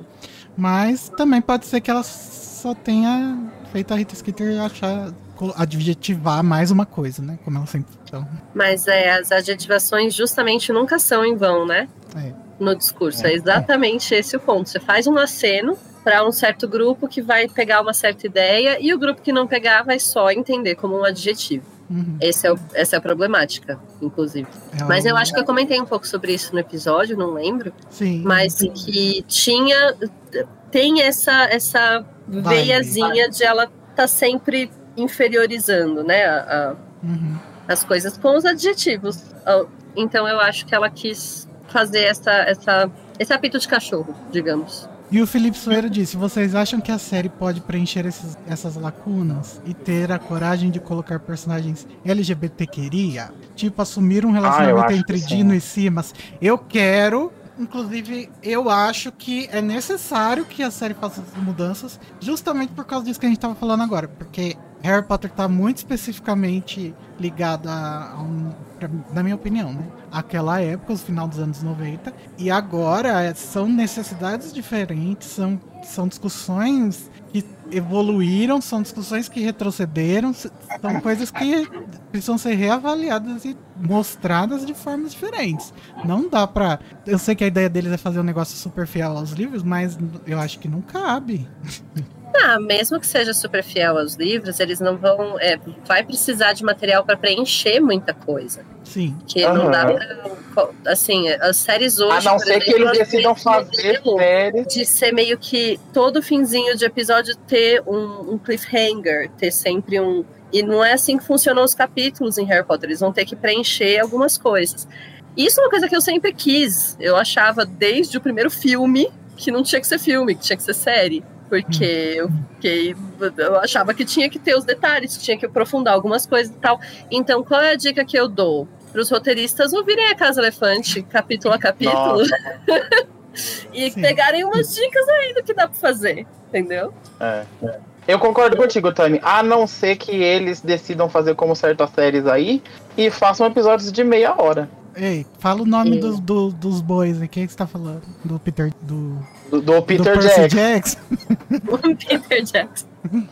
É, eu, eu, eu tava só escapando brevemente do assunto, porque eu tenho assistido tanta série na Netflix que tá catalogada como minissérie, e elas têm geralmente seis episódios e episódios de uma hora, sabe? E Percy Jackson tem seis episódios, eu acho, nove, não sei, de meia. E ele se categoriza como série mesmo. Eu tenho um pavor da ideia de Harry Potter adotar isso, que é a ideia de adotar o conteúdo rápido, né? Não, ninguém consegue assistir coisas de mais de meia hora. Ah, sem tempo. Mas. Sem tempo. Mas aí- Sem tempo pra gente que não tem tempo. Eu mesmo. É, mas a gente vai ter que engolir muitas dessas coisinhas aí que o capitalismo nos obriga, né? E Vai, obriga amigo. eles. Ah, conforme, conforme o tempo passa, a preocupação com a série de Harry Potter vai mudando, assim. É, é porque a gente é igual o vereador, né? A gente fica procurando problema em tudo. É. Eh, vamos ler o comentário do Eduardo Leão. que Ele disse o seguinte sobre o segundo capítulo, que caso você tenha esquecido é sobre isso que estamos hablando. Ele disse: Oi, gente, que bom escutar vocês de novo. E virou um, um arquivo confidencial, né? Esses comentários, todo mundo elogiando, falando umas coisas bonitinhas. Muito obrigado. É, todos amando a gente. Dá Tava com um, saudades todo mundo. Ficamos felizes. é, dá um up. Oi, É. gente, lá, lá, lá. Primeiro, a meia fanfic da parte da entrevista para maiores de 18. Sugestão de quadro esporádico dessa temporada, hein? Segundo, é o filho que lê a entrevista real da Rita? Mano, que Eu talento para dublagem e para interpretação. Nível profissional, filho. Abraços. Olha. Aqui, aqui não é IA, meu amor. Aqui não é IA. Ai, lá vem ele, Kaiá. E é isso, muito sucesso pro filho. Lá na carreira Obrigado. dele, tem que tirar o DRT. Eu vou tirar o RT Casa Elefante. Sim. Eu só dublo personagens da J.K. Rowling, com licença. Amo. É, vamos ouvir agora mais um áudio do nosso querido Carlos Moretti. Vamos ver o que ele disse. Bom dia, boa tarde, boa noite, Elefanters. É, venho aqui fazer o, o feedback do episódio 164 sobre um malão muito fedorento e muito sujo. E que, enfim, muito gostoso ouvir vocês conversando, foi muito legal. É, eu queria trazer alguns highlightzinhos só, né? Ah, primeiro em relação ao nome do, do Elifas, do Afonso, que pra mim sempre foi Dodge, só Dodge. Eu, eu achei tantas formas diferentes de se ler que eu fiquei, gente, que loucura. Sempre li ele como Dodge é isso. Mas eu amei ele poder ser o cachorrinho, seria incrível. É, eu queria comentar sobre a, eles colocarem que tem essa tradicional viagem no fim de ano, do sétimo ano, né? Como se, enfim, as pessoas geralmente saíssem para essas viagens. Eu fiquei pensando como, em uma situação normal de temperatura e pressão, o, a série de Harry Potter poderia ter uma continuação com uma dessas viagens, ou enfim, contos com essas viagens do Harry, Ron e Hermione passando por lugares. Seria fofinho, seria fofinho. É, Sobre o Dumbledore e a história dele como um todo, eu acho que é um ótimo. Eu, eu gosto da forma como levam a, o- a história do Dumbledore como um eixo nesse, nesse livro. Acho isso interessante, não, não me é um problema. É, mas eu devo concordar que o Dumbledore criança devia ser muito insuportável. Eu não assisto aquela série do Young Sheldon, mas ele parece ser insuportável nas, nas, é, propagandas, então eu acho que seria mais ou menos aquilo, sabe? Desculpa pela moto. É, então, que mais? E eu acho que ele seria sim parecido com o Percy. E é isso, pena, é isso aí. Ahn, ai, Tami. O Jackson? A construção Ok. que Tami coloca da figura antipolítica de Dumbledore é muito legal. Eu gostei muito dessa visão, dessa forma de ver é, o Dumbledore contra. é, refu- é, refutando todo e qualquer poder político que ele poderia. é, posição política que ele poderia ter, mas tendo muito poder político, isso não é abordado, né? Isso é muito legal. Gostei muito como ela colocou isso como é, consideramos, considera-se, né, num senso comum, uma pessoa que vai contra a política, contra os poderes políticos, é, como uma pessoa moralmente superior, e não é bem assim. É, ah, vocês comentam sobre como esse lampejo não é um olho e tal, né? Não é dito que é um olho nem nada, mas tem uma versão que a a primeira vez que eu li foi numa versão que tem umas luz, umas é, imagenzinhas no começo de cada capítulo. E a imagem que tinha nesse capítulo era de um olho. Então era muito bom, assim, tipo, eu, eu, eu já li como se fosse um olho azul. Não liguei ao olho do Dumbledore, mas era um olho azul, que achei muito engraçado. É, eu queria também dar uma, uma vada ao fundo do malão, no sentido literal, assim, tipo, meu Deus, que nojo, mas no sentido figurado, no sentido literário. Ficou muito legal, né? Assim, é um, é um recap muito bom. É, então é isso. Um beijo, vocês são incríveis. Olá, Obrigado, Carlinhos. Carlinhos gravou no meio do trânsito, né, de Brasília. Foi, mas também não tenho nada a acrescentar. Lacrou. Nojo do fundo do malão do Harry. Nojo. Bom. Ah, não tem nada a comentar sobre o áudio do Carlos, não. Lacrou. Mas temos um comentário em texto, que tá virando raridade, do Leandro. Ele diz o quê, Tami? Ele diz: Oi, pessoal. Queria elogiar a leitura gramática dos dois artigos do Profeta Diário. Só isso mesmo. Abraços e beijos para todos. Olha Mais aí, um Daniel. biscoito para o nosso filho. É. obrigado. Maravilhoso, rumando aí ao M. Bem, Não, já, já ganhou o M, agora é o Oscar. rumo ao meu EGOT, amiga. É. A gente faz alguma música algum dia aí pra ganhar o Grêmio. É. Vamos ouvir agora um áudio do Léo Divo, mais um. Vamos ver o que ele teve a dizer. Olá, gente. Boa tarde, bom dia, boa noite. Aqui quem tá falando é o Léo, ou da- o Divo. É, então, só queria falar, adorei o episódio. Divo, eu vez, amo. São incríveis, maravilhosos. um milhão de palmas. Então, ahn, só queria fazer dois comentários bem curtos em relação a esse capítulo, ou melhor dizendo, em relação à série. Ahn, por exemplo, eu li, eu li o último livro duas vezes ano passado, reli barra, ou reouvi ano passado ah, duas vezes, e agora estou relendo pela terceira vez, a melhor, primeira vez esse ano, a começar agora acompanhando ah, cada episódio, que vocês, vocês lançam e tudo mais. Uma coisa que me incomoda muito no livro, e na série de maneira geral, é como o Harry é burro. Ou, melhor dizendo, como ele é feito de burro para que a Hermione fique inteligente. Então, por exemplo, me incomoda muito o fato de ele não saber um feitiço simples, teoricamente deve ser simples para você ah, reparar um corte. Fico pensando assim, pô, caralho, esse menino estudou 11 anos nessa escola, 11 anos. Esse menino ficou, estudou 6 anos nessa escola. E o que que ele aprendeu esse tempo todo? Isso é uma coisa que me incomoda muito, principalmente nesse livro. Tanto que esse é o livro que eu menos gosto da série. Um dos que eu menos gosto da série. Não que eu menos gosto, mas um dos que eu menos gosto da série. Que é o fato do Harry e o Rony serem tão burros, mas tão burros, que assim, porra, gente, que, eles fizeram esses 6 anos na escola? Nada. Isso me incomoda muito. Porque, porque assim, pô, gente, eu sei que a Hermione é inteligente, eu acho maravilhoso. Mas a Hermione é inteligente, do lado de gente burra me irrita. Acho que me incomoda muito, ainda mais agora relendo como adulto. É, yeah, desculpa, falei demais nesse ponto. É, o segundo ponto que eu queria comentar, eu acho muito interessante a questão de toda. eh, a gente descobrir mais sobre o passado do, do, sobre o passado do Dumbledore. Eu sinto que isso poderia ter sido abordado antes. A, gente poderia ter, a, a J.K. poderia ter trabalhado mais sobre esses aspectos da vida do Dumbledore antes na, na série, porque eu acho que todo mundo gostaria de saber sobre a vida do passado do Dumbledore. Ah, e às vezes, depois, quando eu tava relendo o livro, eu fiquei pensando assim: é verdade, por que, que o Harry nunca parou pra pensar, nunca parou pra perguntar como é que foi a vida do, do Dumbledore na escola? Quer dizer, do passado. Ele é burro. coisa do tipo, eu acho que faltou um pouco disso ahn, no livro. Mas, lembrando né, que o Harry foi criado pra ser porco de abate, é, porco pro abate, então faz sentido do que ah, o Dumbledore não tenha se, é, tenha se interessado em abrir a vida dele, o passado Ai, dele. ai, essa vamos lá. frase É isso, do acho que esses foram os pontos é que eu legado comentar. dele, né? Beijos, adoro vocês. Tchau. O que ele fala no final? X? Cheers. Tchau. Ah, tá. Então, Acho que é. o, o Léo, eu tenho um- uma atualização da frase do Snape, do porco pro abate, é que o Harry foi criado como um burro pro abate pela J.K. Rowling.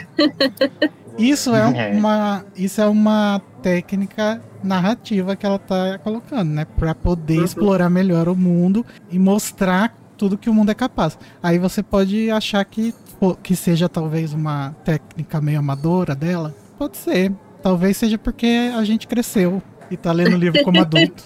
Sei lá. Não, eu acho que é uma técnica que funciona para os primeiros livros. É que quando a gente já está no sétimo, a, fica um pouco inverossímil e começa a incomodar, né? Que dá a impressão de. Porque aí, ao mesmo tempo que apa- aparecem alguns momentos em que ele é completamente burro, tem momentos que do nada ele tira uns feitiços da cartola que você fala, gente, de onde esse menino tirou isso? Você não viu ele É. aprendendo, você não viu ele tendo contato, não tendo nada. Então, é- é- eu acho um pouco perigoso para você usar para uma saga muito longa, sabe? Mas é uma técnica, ué. Não, Gente, não acho tá. que é necessariamente problemática. É tchau em alemão que ele fala. Cheers. Oh, eu achava que era Cheers, Ah. de, de Cheers. É porque é o Léo, né? Ele, ele fala alemão. E é divo? Sim. E é divo, sempre bom lembrar.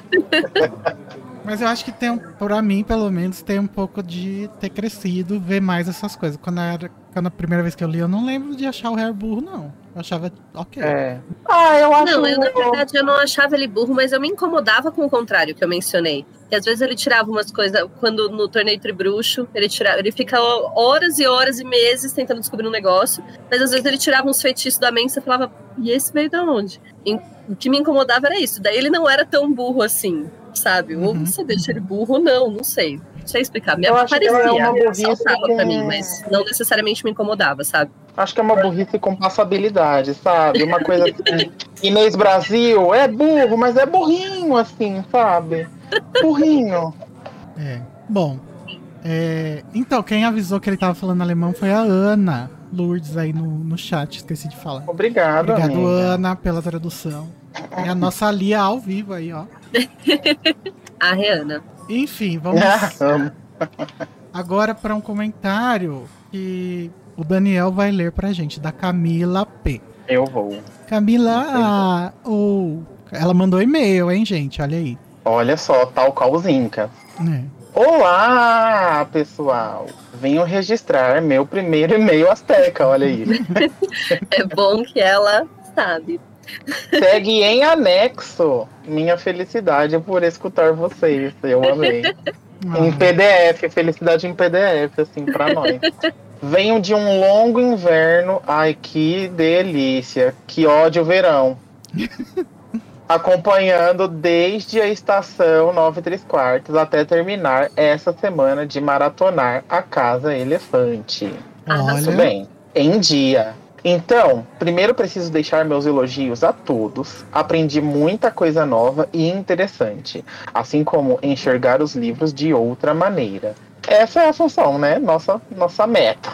É. E como uma boa fã de Harry, que sempre gosta de falar sobre, de dissecar cada gota refinada de detalhes que ninguém percebe, encontrei em vocês tudo que eu queria. Ai, que delícia a Casa Elefante. Essa parte foi eu que coloquei. A- Adoro a todos sem exceção. Me divirto demais com cada um e seu jeitinho querido. Beijos especiais para a Tami e Carol. Beijo. Crushes pesadíssimos. Olha aí, amiga. Amo quando o Igor se empolga e fala de política. Amo. Amamos. Vejo ele com a boina do Che Guevara falando. ah, eu queria, não tenho. Amigo, providencie. E tamo junto, Lari. Gosto do jeito que defende Snape porque sinto igual. KKKK. Olha lá. É isso. Sobre o capítulo 2, em memória, só posso pensar em uma coisa. Seis fucking years sem esvaziar o malão? Muito absurdo. Imagina a Caatinga ali. Assim como o Igor deu uma vada pra escreveu, situação. calma, ela escreveu, imagina a Caatinga ali. Enfim. Assim como o Igor deu uma vada pra situação, eu faria o mesmo e daria um crucio antes. Meu Deus. É. Mas isso logo vem na mente mais uma forma de desprezo que o Harry passava. Nessa idade, eu era alheia e distraída para coisas de higiene. Mas sempre tem alguém que fazia por mim aquilo que eu esquecia. Pai, mãe, avó, quem cuidava quando você chegava cansado de um passeio e só tinha o trabalho de dormir e no dia seguinte já estava tudo no varal para secar. É. Ou então, eu até digo que às vezes Doeu meu coração quando até você- agora. quando você não tem a pessoa pra fazer pra você, mas você tem a pessoa pra pegar no seu pé, né? Pra tipo, Uhum. vai lá e vai limpar suas coisas. Sim. E e é, o e-mail dela acaba aí. Um beijo grande a todos. Um beijo, Camila. Beijo, Camila. É, até apertou meu coração mesmo. A gente julgando o menino Harry, mas ele não tem ninguém. Ele é Por porco, mas é porquinho assim, porquinho. Ok. Mas é coisa de quem tá acostumado que a, que a mamãe lava a roupa virar um porco, né? O Harry nunca teve isso, então ele deveria ter aprendido. Gente, ele não é porco pro abate, ele tá fazendo por verdade. onde? Ele é porco e burro. Só melhora. Vamos ouvir mais um áudio do Isaac, Jovem Nerd. Vamos ver o que ele tem a nos dizer sobre esse capítulo. Olá pessoal da Casa Elefante, é, passando para poder discutir sobre o segundo episódio de Relíquias da Morte. É, primeiro eu gostaria de falar dessa é, sobre a discussão de vocês, do Harry é, esvaziando o malão. É, eu lendo essas passagens, todas as vezes que eu leio essa passagem, e agora com vocês discutindo, me vem sempre à memória a primeira vez que eu li, a primeira vez que eu assisti aos filmes. É, eu tive essa mesma. toda vez eu tenho a mesma sensação, sabe? Eu, lembro a primeira vez que eu li, a primeira vez que eu assisti, e lembro também de, de, de qual foi a sensação, sabe? De, do Harry, por exemplo, convivendo com aqueles bottoms, o que, que eu sentia, sabe? Então eu acho que é um ponto positivo pra J.K. Rowling. Sobre a discussão da Tamires, sobre a história do Dumbledore, eu vou discordar um pouco dela, até porque eu assisti os filmes primeiro. E por ter assistido os filmes primeiro, eu tenho uma, uma visão completa, eu acho que um pouco diferente, né, de quem acompanhou de perto todo o desenvolvimento da obra e os lançamentos dos livros e dos filmes. Então, pra mim, ela veio a calhar perfeitamente, porque tudo pra mim era novidade, tudo que não continha nos filmes era novidade, vinha complementar. Então, eu queria muito mais, eu queria muito mais a história do Dumbledore ali, sabe? Principalmente porque eu já sabia o final, óbvio, mas também porque eu, fiquei apaixonado ali na, na, ao tom que ela deu, né? A, a essa narrativa da história do, do Dumbledore. Então fica um algo tipo assim, o Harry ele tá agora se questionando, ah, depois ele vai ficar decepcionado, depois ele vai ficar com raiva, não, depois ele vai aceitar o Dumbledore com as falhas que ele tem, e depois ele vai compreender que mesmo o Dumbledore tendo as falhas, é, isso tem uma justificativa, foi pra obter determinado resultado. Então tudo isso eu gosto bastante e queria muito mais, né? queria muito mais detalhes sobre a obra é, e sobre a vida do Dumbledore. É, mais uma vez vocês arrebentaram na edição, do, do episódio. Gostei muito da leitura sobre o memorial, o memorial do Doguinho, Doguinho. Gostei bastante, inclusive eu acho, eu gosto muito dessa parte. A maneira como ela, como a J.K. Rowling escreve, né, sobre o Dumbledore, eu acho muito bonito, muito delicado também. Um, mais uma vez, também a respeito dos comerciais, sensacionais. Vocês estão de parabéns, enfim. Amo esse episódio, amo vocês. Obrigado. Ah, obrigado, Isaac. Obrigado. Obrigada. Ô, Tami, você até que não teve tanta polêmica nessa opinião aí de. Não, que é que é, foi, foi só uma opinião impopular, eu acho, mas eu entendo as pessoas discordarem de mim, porque eu acho que foi uma coisa que me incomodou pessoalmente. E talvez eu achasse que mais gente não tivesse. Eu achei que você ia disso. ser muito criticada. Mas Muito. não, não tá certo. Meu cancelamento ainda vem aí, mas eu, eu, eu tenho eu tenho o dom de tagarelar até não ser cancelada, talvez funcione. Dá A lábia.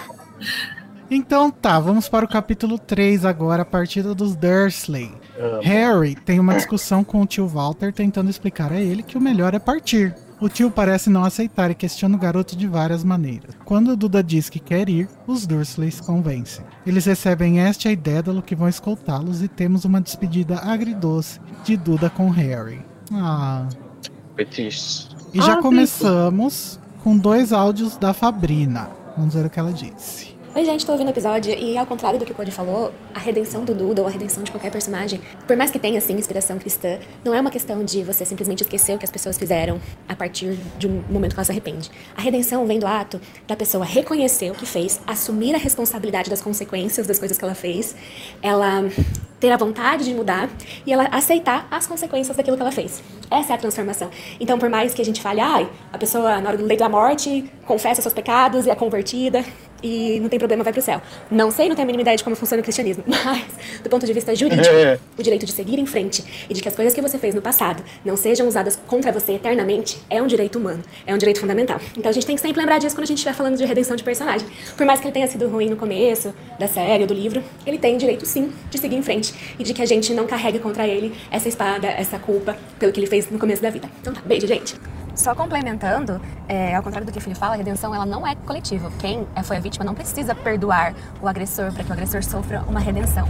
Mesmo porque, às vezes, o agressor nem quer, é, nem pedir perdão, nem quer perdão, e a vítima, por um processo interno de maturidade, de superação, ela decide deixar para trás o que aconteceu e perdoar seu abusador. Então, assim, a redenção ela é individual. Se a pessoa pediu perdão, fez a parte dela, se arrependeu, e o outro não aceitou o perdão, daí é o problema de quem não aceitou. A redenção é individual. E mesmo que o Duda é, e o Harry não tenham conversado, o Duda tem direito à sua redenção, sim. A Fabrina tá pegando no pé aí dos hosts, né? Do code do Daniel. Mas ela tá falando sobre o aspecto jurídico. Eu acho que tem outras formas da gente interpretar que não necessariamente é o aspecto jurídico. Né? Eu acho que faz muito sentido no- na questão legal, Hum. na questão lógica da lei, mas até porque tem que ser lógico, né? Tem que ser- porque a lei ela teoricamente é isso, né? Mas na, na hora da gente interpretar literatura e filosofia, que é o caso de desse termo, né, redenção, no conceito de redenção, que vai muito, a gente pode ir muito além do que a lei diz. E o- Eu acho bem difícil, é, principalmente na literatura, assim, você desassociar a redenção desse, dessa coisa cristã, sabe? Uhum. Hum, e, mas também eu gostei muito do que ela trouxe no áudio, porque eu, eu, eu fiquei, nossa, é- é- isso é muito real, assim, que toda pessoa tem o direito de, de poder, a- até juntando aqui o, o, o jurídico e o cristão, toda pessoa tem o direito de poder soltar a sua cruz, né? De não ter que carregar ela pro resto da vida. Então, é, cabe a nós é, garantir que as pessoas tenham esse direito, né? De poder se desculparem e tal. É, não podemos negar isso pra ninguém. E tem aquela lei também, né, que o direito de, de esquecer, né, que você pode pedir para coisas serem retiradas da internet, que faz parte dessa ideia também, né, da redenção, do tempo, de, do, do perdão, do- de você não ter que carregar para sempre o negócio. Uhum.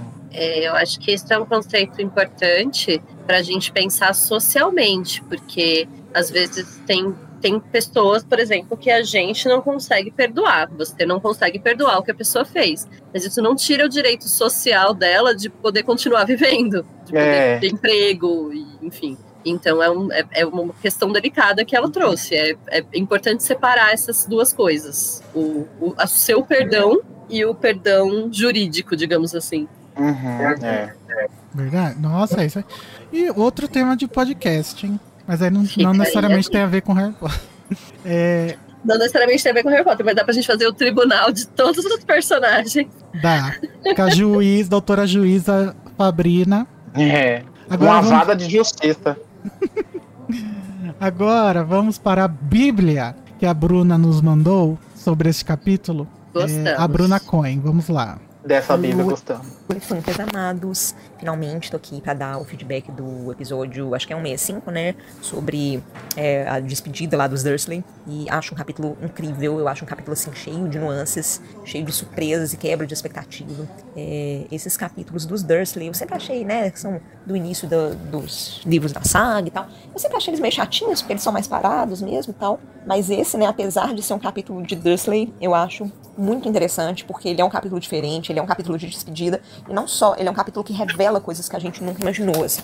Então, né, essa questão do Duda e a questão da Petúnia também, eu acho que são é, duas revelações aí que nós temos na saga que, que realmente são é meio é, plot twist, assim, sabe? Então, assim, a questão do Duda, né? Como vocês falaram, ele é um personagem que, assim, que a gente não gosta, né? A gente tem. Achei ele um personagem bem. né? Que é o algoz ali do Harry desde o primeiro livro, como vocês falaram, ali sendo abusivo, praticando bullying, ele e os amigos dele, durante vários livros, até o quinto livro. É, né, até antes ali de rolar o ataque dos dementadores, o Duda tava praticando bullying com o Harry, falando ali da, é, dos pesadelos que o Harry tinha com a morte do Cedrico e tal. Então, assim. Nossa, muito é, babaca. É esse personagem, assim, que a gente realmente não gosta dele, a gente não, não vê nada de bom nele. Até que rola o ataque dos dementadores, e aí agora, nesse momento do sétimo livro, é a primeira vez em que a gente tá vendo o, o resultado, a consequência dessa, dessa virada de chavinha, sabe? Porque desde que rolou o ataque dos dementadores e que o Harry salvou o Duda, a gente não viu realmente como que o Duda reagiu a isso, né? A gente não, não viu realmente é, como é que o, o, Duda mudou de opinião, ou enfim, né? É, reagiu mesmo a isso. Então, assim, agora é a primeira vez e a gente descobre que, na verdade, ele não é esse personagem tão desprezível assim como ele parece ser, que ele não acha o Harry um desperdício de espaço, e aí você começa a falar assim, uai, mas esse personagem,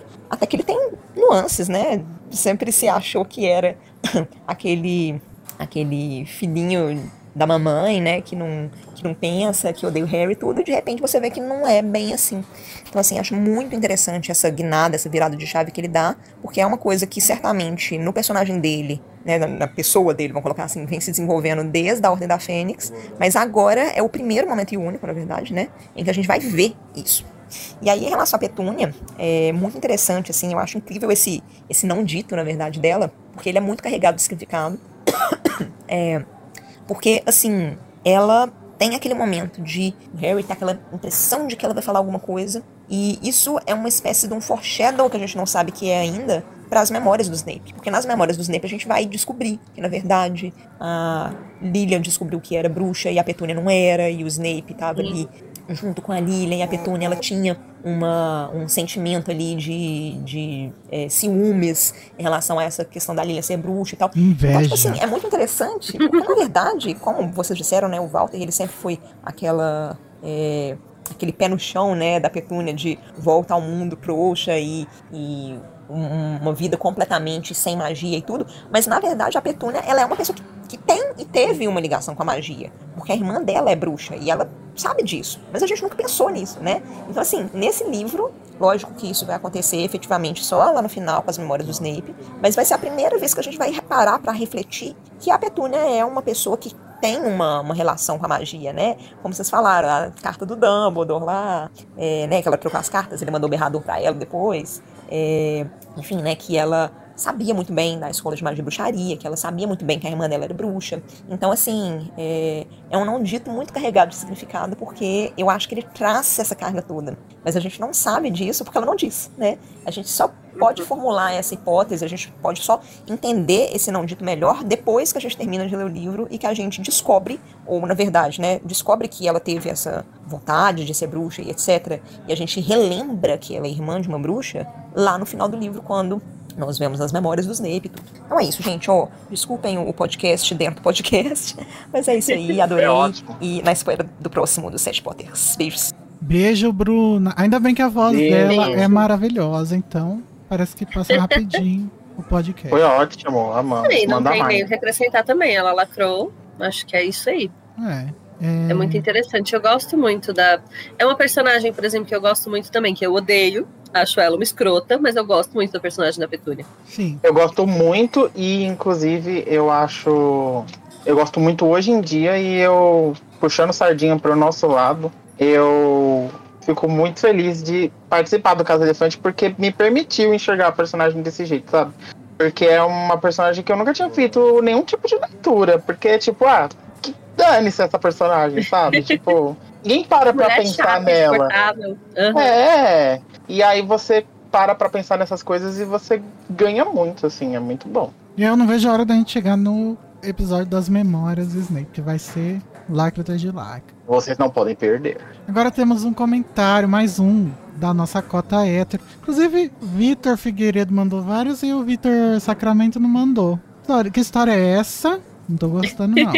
Oi, gente linda da Casa Elefante, ele disse. Oi. É, vim dar uns dois centavos de pensamento sobre o episódio. Acho que chegou a um real, hein? Sobre a redenção do Duda. Acho que essa redenção teria duas instâncias, uma para nós, leitores, e uma outra pro Harry. Para nós, leitores, é no momento em que Duda manda. Eu não acho que você seja um desperdício de espaço que ele se redime, uma vez que nunca mais veremos os Dursley no restante do livro. Faz sentido para a narrativa que essa frase seja a reparação 1 um, do erro passado do garoto. Peraí, o que, que é esse 1? Um? Talvez ele fosse colocar o Tem uma dois referência, calma. Lá embaixo tem uma referência. Ah, Fui dar uma gente, olhada o nas... com referência. Acho que tá uns dois reais já. Olha, é, tá encarecendo a obra. Fui Que dar, uma... delícia. Fui dar uma olhada nas definições do dicionário sobre a palavra redenção. Eis as ditas definições. As... É, eu até citei isso no, no episódio, mas relembre, por favor. Ah, tá. 1. Um, ação ou efeito de redimir, de reparar um erro, de fazer uma retratação. Libertação, perdão, reconciliação. 2. Ato de oferecer algo a alguém para reparar um erro, um engano. Remissão, absolvição, reparação. 3. No sentido figurado. Amparo que, que auxilia em circunstâncias muito difíceis. Salvação. 4. Na teologia, salvação da humanidade por Jesus Cristo. 5. Anti antigamente, esmola que se ofertava ao indivíduo que estava preso. Olha.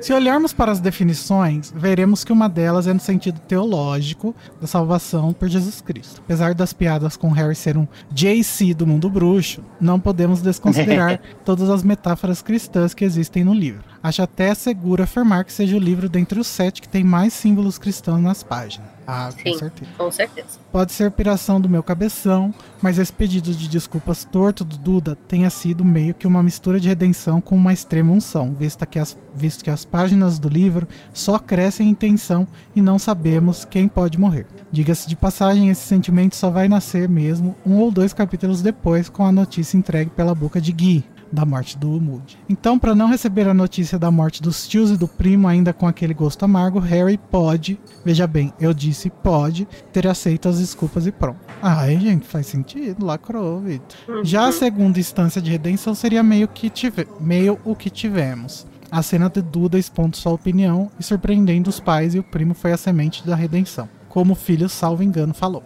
Então, temos a redenção e cicatrização do passado já em estado avançado, talvez até completo, com o texto do Pottermore. Particularmente, prefiro pensar nessa segunda redenção pro Duda, e acho ainda mais denso e profundo que aconteça depois que tio Walter ou Petúnia faleceram. Não sei vocês, mas no Sim. meu headcanon, o Walter vai de arrasta pra cima antes da Petúnia. Com certeza. Ah, com certeza.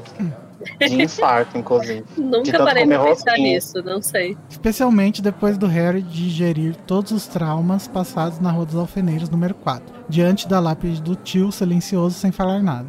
Só ele e os restos mortais da pessoa que ele mais devia odiar naquela casa. Sobre o quase aperto de mão entre tio e sobrinho. Acho que ficaria uma torta de climão, tanto quanto no livro. Inclusive, acho que o Harry apertaria a mão do tio de fato. Eles são ingleses, têm que manter a pompa e circunstância. Fato. Ainda mais com a tradução barroca da Lia, que dá um ar lord inglês do século XIX para um bando de pivete que tá nos anos 90. Agora, É.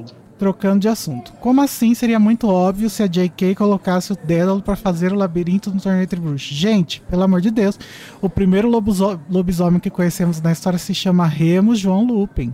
Ou, como a Carol apelidou, Lobo da Silva Lobo.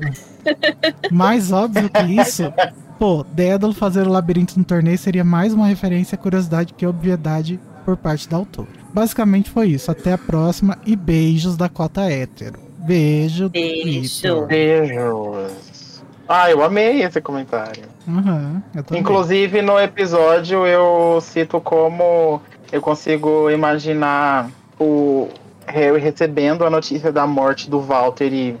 Ah, é? E aí ele recebendo a morte da notícia da Petúnia e ele comparecendo no enterro. Sabe? Eu consigo imaginar isso daí rolando, assim. Acho que ele foi no enterro da Petúniazinha. Mas não iria no do, do Walter. Não iria no do Walter, é, eu acho que não. Talvez ele fosse só pela Petúnia e pelo Duda. Fazer, sei lá. É, talvez. Agora Mas eu vamos prefiro que não.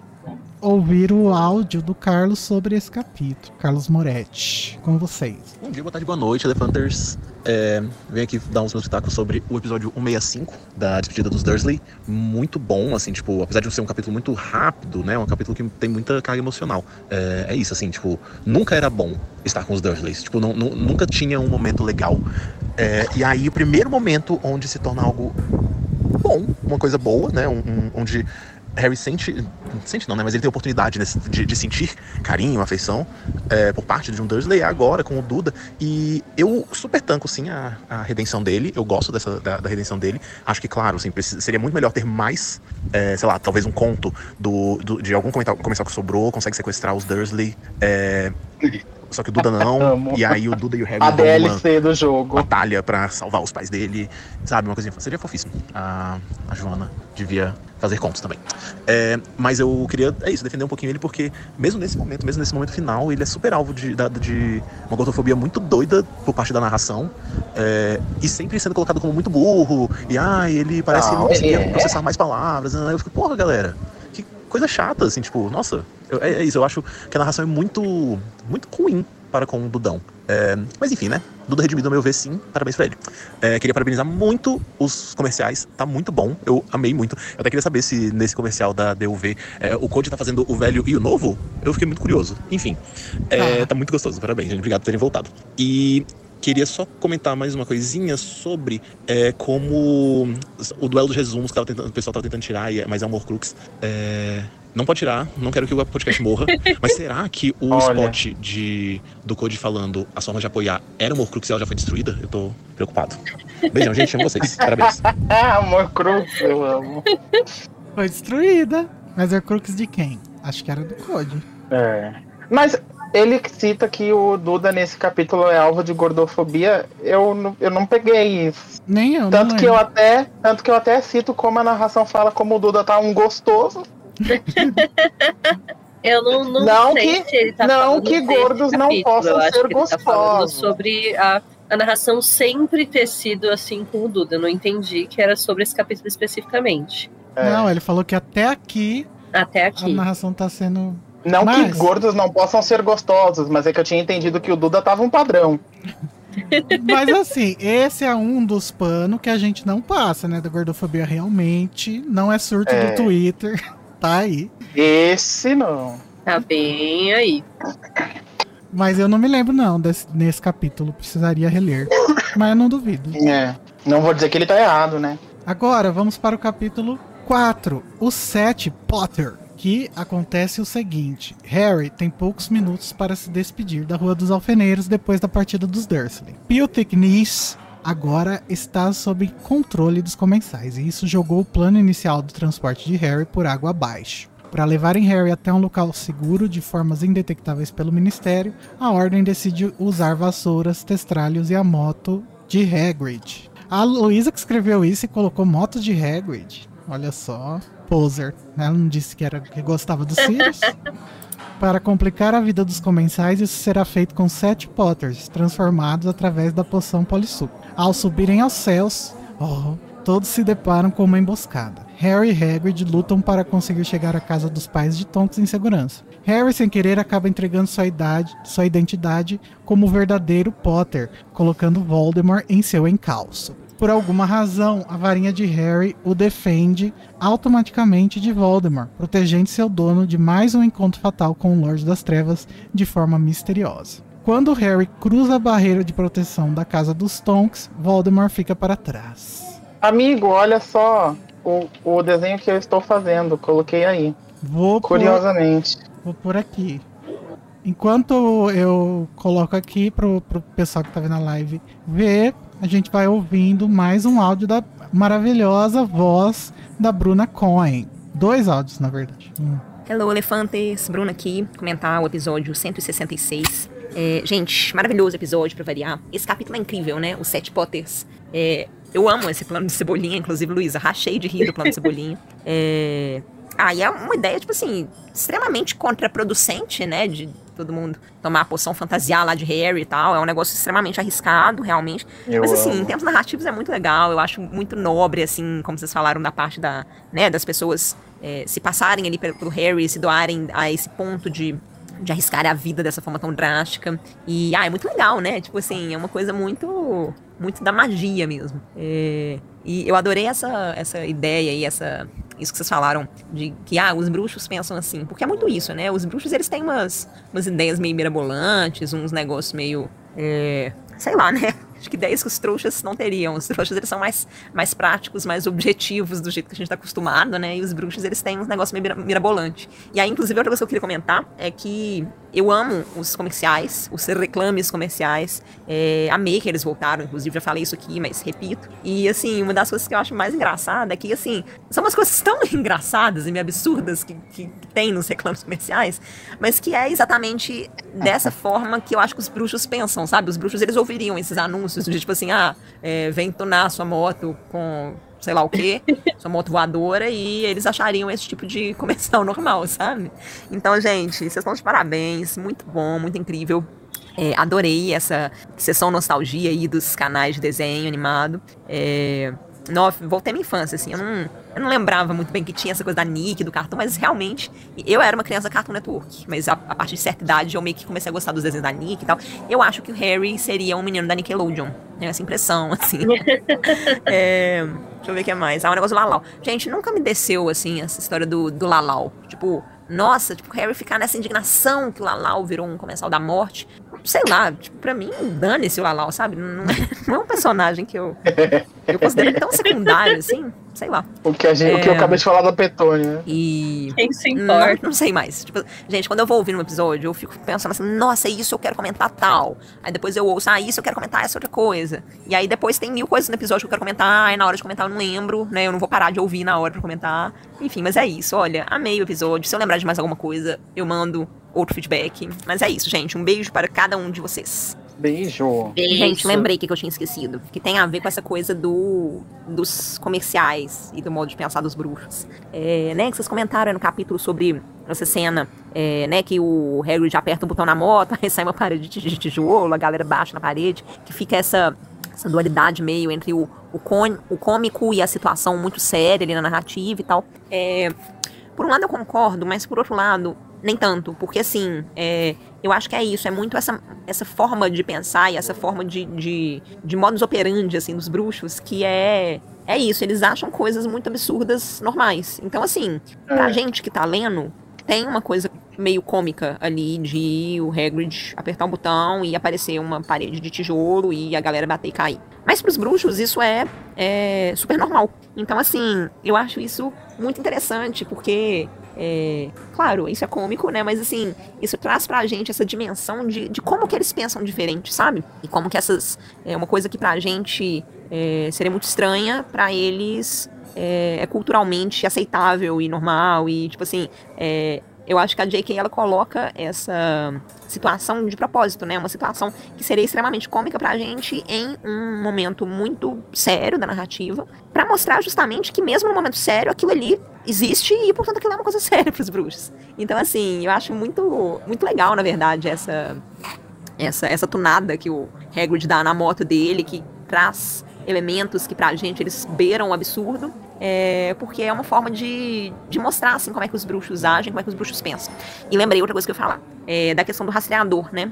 É, eu acho, eu, le, eu li esse livro a primeira vez em dá inglês. pano pra manga. E era uma época que eu ainda tava estudando e tal, então assim, eu tive uma certa dificuldade pra entender algumas coisas, né, né, nessa primeira leitura. E eu lembro de não estar entendendo nada dessa coisa do trace, né, que é o rastreador. E eu fiquei assim, gente, mas que que, que é esse trace e tal? E, eu- e um dos motivos é que, tipo, esse conceito, assim, posso estar enganada, tá? Me corrijam se eu estiver, mas eu acho que esse conceito ele não era, ele não foi apresentado antes pra gente. A primeira vez que ele aparece é aí, no sétimo livro, né, quando o Harry ele tá prestes a, a perder esse rastreador. Então, é uma coisa que pro leitor ela é muito nova e, tipo assim, Não, é a forma que a JK arranjou de explicar isso foi ser uma coisa nova pro Harry também. Mas como a gente, enquanto leitor, tá ali coladinho no Harry, né, o narrador ele tá coladinho no Harry, é, eu acho que faz sentido ele não saber também o que que é. Mas assim, é isso, é a impressão que eu tenho.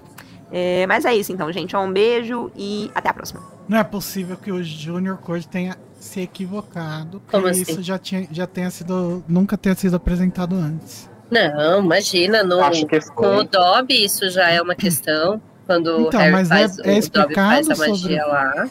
A questão é que explicado, explicado nunca é muito direito, e é essa é a polêmica, né? Hum. Mas o, com o negócio do Dobby, isso já.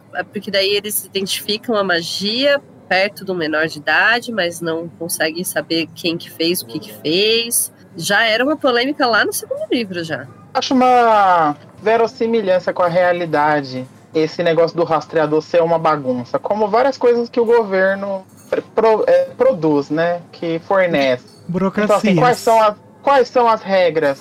As que a gente quiser. É. Mas uma coisa que eu queria comentar do que ela falou é sobre essa coisa de como os bruxos pensam e tal, e que para, pra gente é cômico, mas eu acho que isso é parte realmente da veia de comédia britânica que ela coloca. As excentricidades dos bruxos fazem parte de ela colocar como comédia mesmo. É E uma eu coisa meio lindo. britânica mesmo, né? É uma coisa É. assim, Doctor Who. Monty Python, né? Uhum. Lembra aquela cena da, do, do OVNI caindo lá no Vida do Brian. Tipo isso. É, vamos ver então o desenhinho que o Ai, nosso querido filho está fazendo. Tô colorindo. Ah, No final a gente vê qual o progresso. Vamos Mas que ver é se eu isso? consigo não entendi terminar nada. assim. Que é isso? o quê? O que é isso que eu tô desenhando? Ah? É. São as sete drags.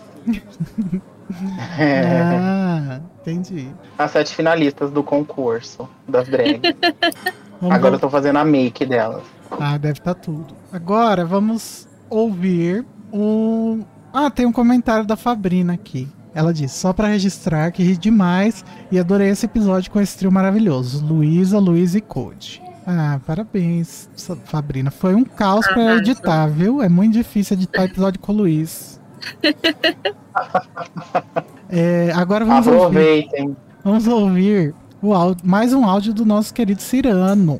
Vamos ver o que ele teve a nos dizer dessa vez. Oi, gente, tudo bem? Aqui é o Cirano. Gostaria de acrescentar algumas coisinhas à discussão sobre o capítulo dos Sete Potters. A primeira delas é que eu quero falar sobre a minha experiência de leitura quando eu li pela primeira vez esse capítulo. Eu li ele mais ou menos em 2000, eh, 2009, pouco antes de estrear o filme. Eu li o livro, né, da As Relíquias da Morte mais atrasadinho. E eu me lembro muito bem de estar lendo o livro no recreio da minha escola. E tava um caos, música, um monte de criança, assim, gritando. E eu tava lendo lá, absorto aquilo, naquela cena de ação que foi tão bem escrita pela J.K. Rowling. Eu, eu me lembro de ler aquilo e dizer, nossa, esse livro sim é foda, não sei. E eu gosto muito desse livro, gosto muito da, de como as coisas são construídas e principalmente as cenas de ação. E essa cena de ação aqui, eu acho que no cinema ficou legal. Porém, eu acho que devia ter tido algumas, alguns elementos iguais ao filme, como por exemplo ter tido a rede de pesca, o muro. Eu acho que essas coisas surtadas assim que precisam ter no audiovisual sobre Harry Potter, que tem no livro, devia ter também quando a gente visse em tela. E eu espero que tenha isso na, na série, né? Também gostaria de lançar uma discussão para vocês, porque quando eu li pela primeira vez esse capítulo, eu interpretei um, um, um versículo aqui da nossa Bíblia, um trecho de, de Harry Potter, como sendo uma fala do Harry, um pensamento do Harry, que talvez tivesse algum traço de homofobia. Na época eu pensei isso, lá em 2009. Hoje em dia eu já não Olha. penso mais, mas eu gostaria de, de ouvir de vocês o que vocês acham sobre esse trecho. Ah, quando o Harry diz o seguinte: Fleur, que tá, a Fleur, que estava no formato do corpo dele, foi, junto para, foi para junto dele, né, do Gui, lançando-lhe um olhar apaixonado e serviu que Harry desejou de todo o coração que jamais voltasse a aparecer em seu rosto. Na época, quando eu li em 2009, eu entendi que ele tava com essa aversão a essa cena porque era ele olhando de forma apaixonada para um outro homem.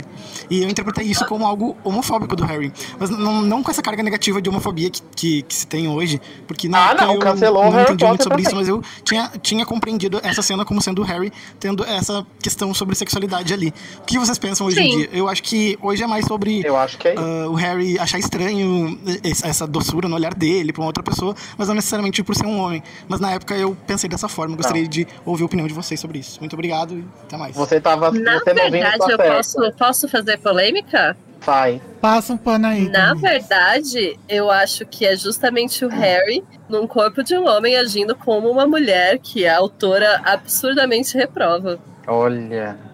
Não, É eu um acho que é. Transfobia. Hã? É, porque o Harry é o Harry, um homem, agindo como a Fleur. E pra ele é repugnante a ideia. Ah, mas, mas é homofobia também, né? Então. Também, É, mas e, e também, e também Mas é machismo. polêmica. Pode se encaixar em muitos problemas. Machismo, transfismo, tudo isso. Mas Esconde eu- na fanbase o Cirano. Não, no outro áudio você tava passando pano, agora você tá trazendo problema? Não, não. Se- Não, mas, Cirano, o seu. De verdade que é. Eu acho que o seu eu novinho estava correto. Não, não deixe de dar ouvidos a ele aqui. Eu concordo com, com a crítica. Eu acho sim que foi. Foi ia. Foi ia. É. Mas, ia e ismo. É, foi. Sim, levemente. Que ele, que ele, que assim, né? Que não é que a gente tá querendo cancelar que- nada. Mas é uma constatação. Mas é aquela coisa. Aquela dose, ai que delícia, homofobia. Que a gente às vezes perde, mas que eu acho que tá presente aí sim. E acontece. Na verdade, isso aí é pra ser engraçado, né? Então, tá, Mas então, tá exatamente. É. tá tá usando homofobia e machismo pra Transfobia.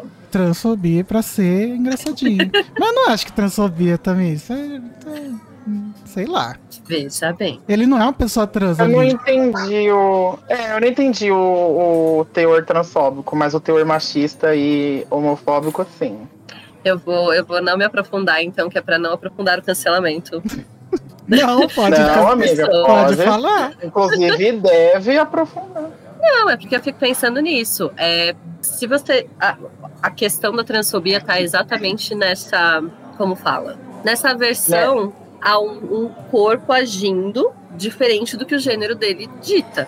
Então, o, a Fleur, sendo a Fleur no corpo do Harry, pra autora é um negócio que é inaceitável, é cômico, é bizarro e é motivo de piada, mas passa a ser problemático porque pra ela não é aceitável, entende?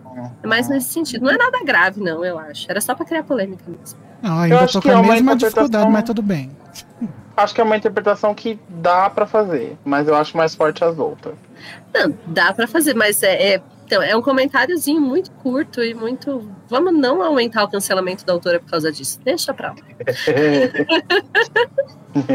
O Danilo tá querendo discutir ali, ó, no chat. Ah, pronto. Danilo tá aí, não tinha visto, não. Danilo, vem com a gente. Entra aí, amigo. Vem, vem hablar. E o V. César, que não tem noção dos limites, foi banido do chat. Tchau, V. César. Eita. Vai com Deus, viu? Vai lá ver conteúdo fascista, amigo. Não precisa ficar vendo a gente. Se você não gosta. Tchau. É. Agora vamos para o capítulo 5. O Guerreiro Caído, nosso último capítulo aqui dessa Metendo a Colher. Não! Faz mais uns. Eu tenho que terminar minha, meu desenho aqui. Não, senhor. O Harry se encontra ao lado do corpo de Hagrid num lago raso, mas acaba desmaiando. Ao acordar, confirma que Hagrid está bem e que estão na casa dos Tonks. Eles usam uma chave de portal para Toca, onde esperam encontrar o resto da comitiva. Porém, ninguém voltou ainda. A tensão é grande, mas aos poucos os outros vão chegando. Lupin traz um Jorge sem uma das orelhas e é seguido por Kingsley e Hermione. Descobrimos que o responsável pela decepada de orelha de George foi Snape, mas a revelação é interrompida por mais chegadas. O Sr. Weasley e Fred aparecem seguidos por Rony e Tonks. Consumido pela culpa e pela ansiedade, Harry se sente responsável pelas mazelas sofridas pelo grupo. Mas o maior choque ainda está por vir. Guy e Fleur chegam com a notícia da morte de olho tonto Moody, pelas mãos de Voldemort. Harry reavalia o comportamento de, de sua varinha e tem mais uma visão do vilão. Ele está furioso com Odiveras. É, gata. E já começamos com um áudio do Rafael Vilas Boas. Que sumiu nesse Metendo a Colher, mas apareceu para mandar pelo menos um. Vamos ver o que ele nos diz. Olá, elefantes! É, eu não poderia deixar de fazer um comentário nesse último capítulo, antes do Metendo a Colher. É, nossa, como eu estou feliz por vocês terem voltado. Não consegui comentar alguns episódios anteriores, porque eu achei impecável a participação de todos vocês. E eu vi tantos comentários bons que eu me senti muito sem espaço para falar qualquer é, coisa a respeito dos capítulos anteriores. Olha É, lá, e eu acho tão, tão perfeito, um desfecho tão maravilhoso esse livro. Eu acho que a J.K. Rowling conseguiu é, fazer um último livro muito à altura de todo, toda a trama que ela construiu até aqui. E fico muito feliz por ter chegado aqui, vocês terem chegado aqui, não terem desistido. É um trajeto, foi uma caminhada muito longa. E vocês fizeram um trabalho tão maravilhoso. Sou muito feliz por poder ter esse podcast, poder acompanhar vocês. É, e eu quero já de cara assim, deixar esse meu carinho, essa minha gratidão por esse trabalho lindo que vocês fazem. Bom, meu feedback sobre esse capítulo, O Guerreiro Caído, é, eu queria primeiro começar é, com uma nota de apoio ao Igor, que eu sempre pensei que Hagrid era o Guerreiro Caído. É, e, e na minha cabeça sempre fez sentido, mesmo nas é, nove leituras que eu já fiz desse livro. Eu sempre, Ué. quando chego nesse capítulo, de imediato já sobe à minha cabeça a imagem do Hagrid. E eu acho que sim, faria muito sentido se é, ele tivesse sim sido o, o o guerreiro morto nessa ocasião, né? Não que fosse o meu desejo, muito pelo contrário. Ia Mas sim, isso sempre me causa um impacto, o título desse capítulo, e não a associação ao Alastor. Bom, mas o que eu queria comentar mesmo nesse capítulo é sobre a questão das varinhas, não é nem colocar um- uma posição assim definida sobre o que eu penso. É, dessa reação do Harry, que pra mim é, é, talvez assim um dos ápices que deixa a- com a gente com a pulga atrás da orelha pra todo o desenvolvimento da trama, né? É, o do porquê que o Dumbledore quis que ele entendesse a questão da varinha das varinhas, como o Dumbledore já sabia que o, que o Voldemort iria atrás por conta da- do Prior Encantado, né, que aconteceu no quarto livro, e que ele sabia que Voldemort iria procurar uma forma de derrotar o Harry, e isso seria através é, da caça a uma varinha mais poderosa, né? É, então eu acho que, é, como o Harry, ele começa a ter essa busca posterior aí é, pelas relíquias da morte, entender é, toda essa questão que, que está por trás disso, eu acho que fica aí o primeiro grande enigma que a Rowling lança pra gente, né? E eu penso muito assim que, é, como diz o Dumbledore, né, é explicado lá na frente, que o Harry e o Voldemort, eles atingiram um nível de magia até então desconhecido, né? Que ninguém soube dar essa resposta pro Harry, na verdade eles- até duvidaram, né? Colocaram em xeque essa questão da varinha dele agir por conta própria, mas isso de certa forma é explicado pelo, pelo Dumbledore, né? Naquele capítulo do lado limbo, que a varinha do Harry, ela, ela se tornou excepcional contra o Voldemort, né? Contra as demais ela era uma varinha comum, mas ali é, no quarto livro ela, ela aprende a reconhecer o Voldemort, né? Como um inimigo mortal é, e, e como a- esse ramo do estudo das varinhas ele é tão, é, tão profundo, tão, tão complexo, ele não poderia ser explicado de uma forma muito assim fácil, né? O, o Olivaras ali, ele, ele, como qualquer bom vendedor, é, vendia a ideia do domínio do conhecimento para fazer dele um, transmitir dele uma imagem de um grande sábio, né? Um grande conhecedor dessa arte das varinhas e isso favorecer a venda. Mas a gente vê que não era bem assim, né? Ele mesmo não entende por que a varinha do Harry reage assim.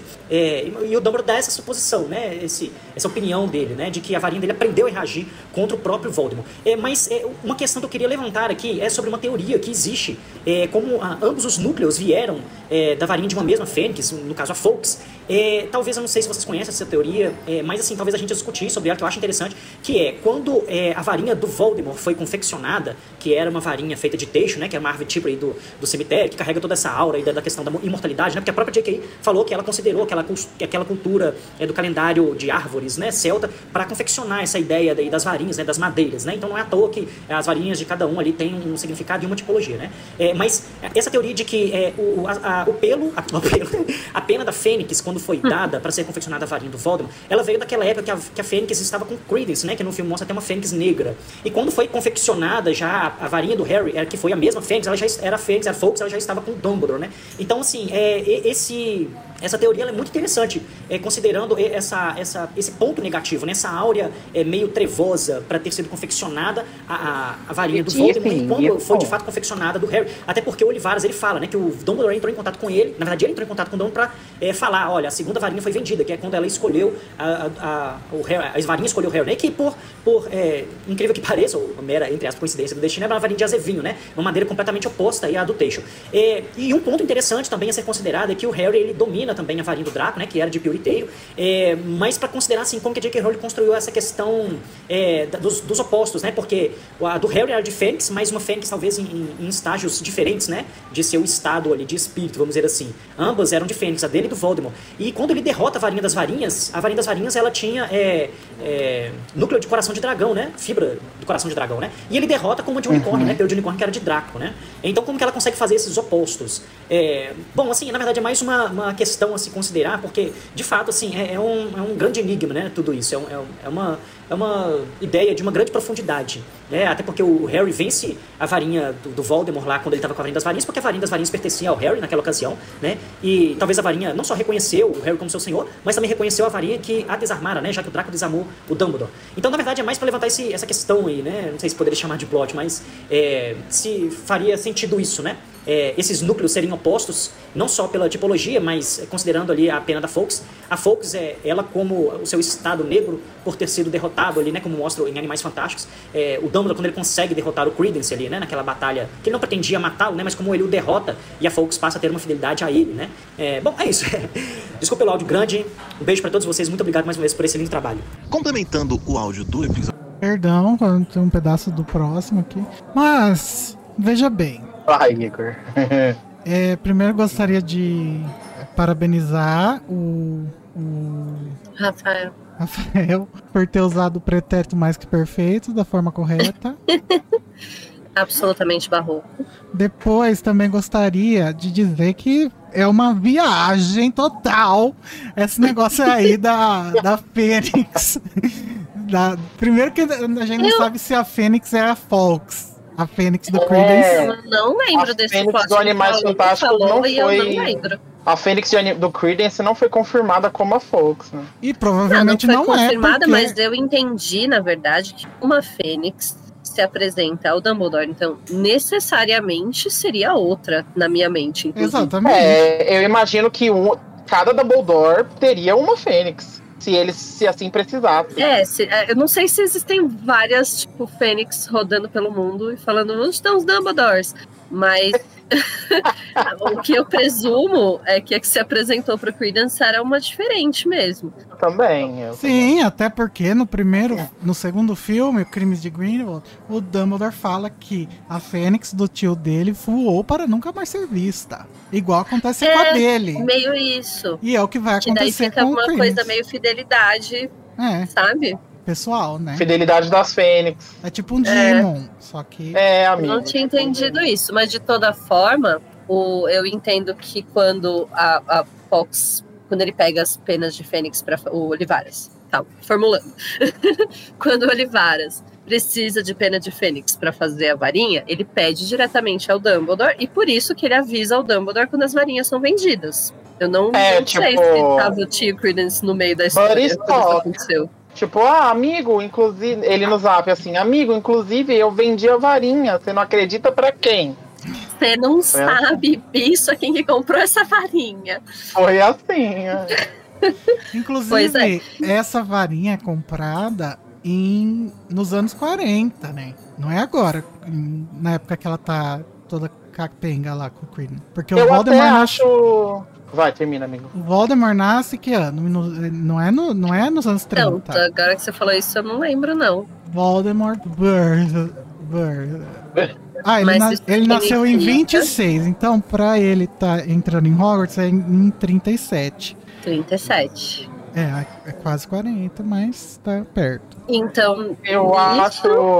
A, a Fox já Existe. era do Dumbledore. Pelo- A, é, a teoria é de que ela era do Credence. Não, a Eu, Fox. eu não sei, eu perdi. Então perdi essa o, o viagem. Dumbledore tinha que ter a Fox já em 1937. Só que o filme se passa, não se sabe exatamente, mas em, em 33, né? Dizem. Inclusive, a gente nunca. A gente não foi apresentado a.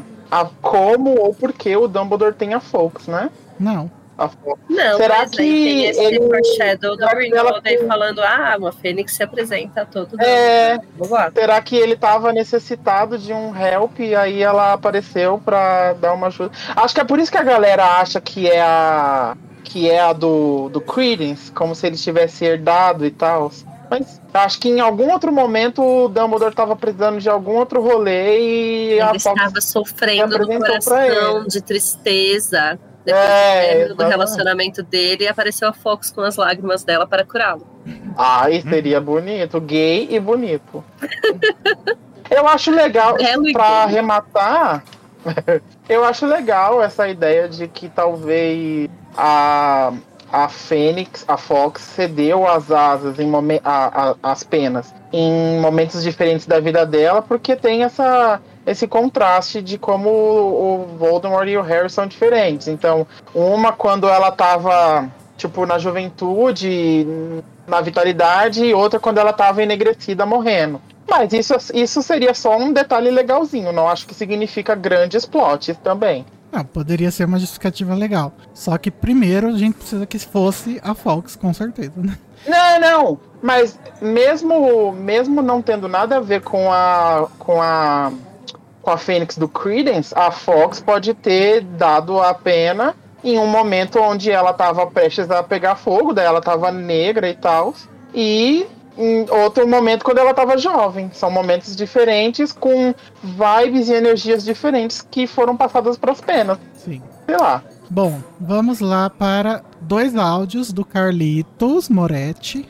Nesse capítulo a gente só tem áudio, gente. Muito obrigado a quem mandou. Nin- Ninguém quer escrever mais. É, os Incas só, né? E os Aztecas. Complementando o áudio do episódio 167 que eu mudei logo antes, no calor do momento, enquanto eu ouvi o episódio, é, queria, enfim, né, parabenizar por mais um grande episódio.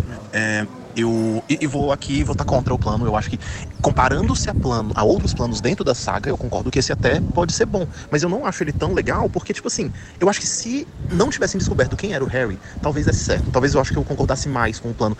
Mas sabendo que o Harry certo tava indo lá atrás dos Tonks, é, dos Tonks. Enfim, é, ele perde um pouco o, a- o sentido, a meu ver. Porque, bora tacar então essa casa, essa casa de Boston onde tá Harry Potter. Ah, não tava aqui?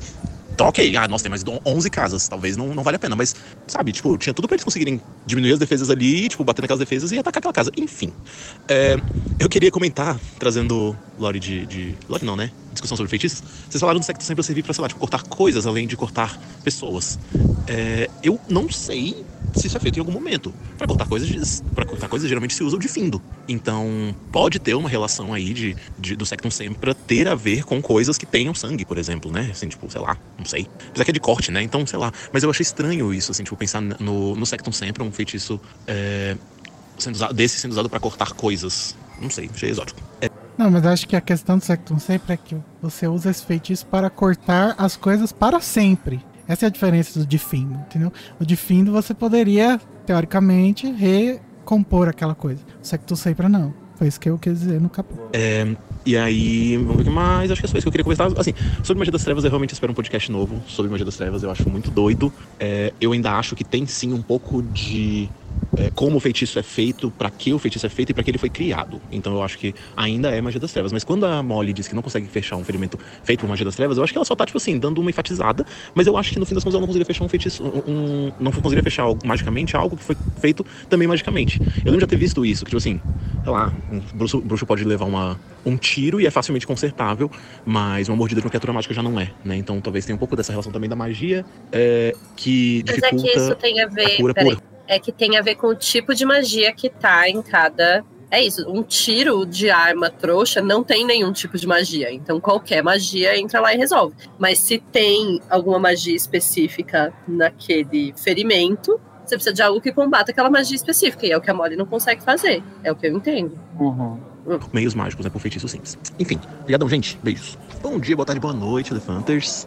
É, vou fazer que nem o Igor é, fez no, em alguns episódios passados e mandar áudios picotados, porque esse rolê das varinhas aqui no começo do episódio me deu uma, um nó na cabeça. Eu gostaria de comentar que aguardo ansiosamente também a discussão da casa para poder efetivamente entender melhor o rolê, mas porque assim, eu acho muito estranho como o esse rolê, especialmente nessa situação da varinha do Harry conseguir ir contra o Voldemort é muito estranho. É como se, sei lá, tipo assim, a varinha não deixa o Voldemort se machucar, mas aí lá no final do, do livro ele consegue, aí só porque o Harry quer que machuque, mas aí ele consegue só machucar a parte do Voldemort. É muito estranho, assim, eu acho muito estranho esse rolê da desse ataque da varinha. E aí eu até fiquei pensando, fiquei viajando um pouco, de que, por acaso, o feitiço é o mesmo que o Dumbledore usa lá na caverna, e o Dumbledore tava numa situação de, tipo assim, é, ele tava muito mal, ele tava. é, pô, será que esse feitiço é meio que instintivo? Talvez até de uma varinha de, de, de pena de fênix específica, que aí o, o- a varinha tipo, tem como um dono emergencial esse ataque? Seria muito engraçado, seria, sei lá, viagem.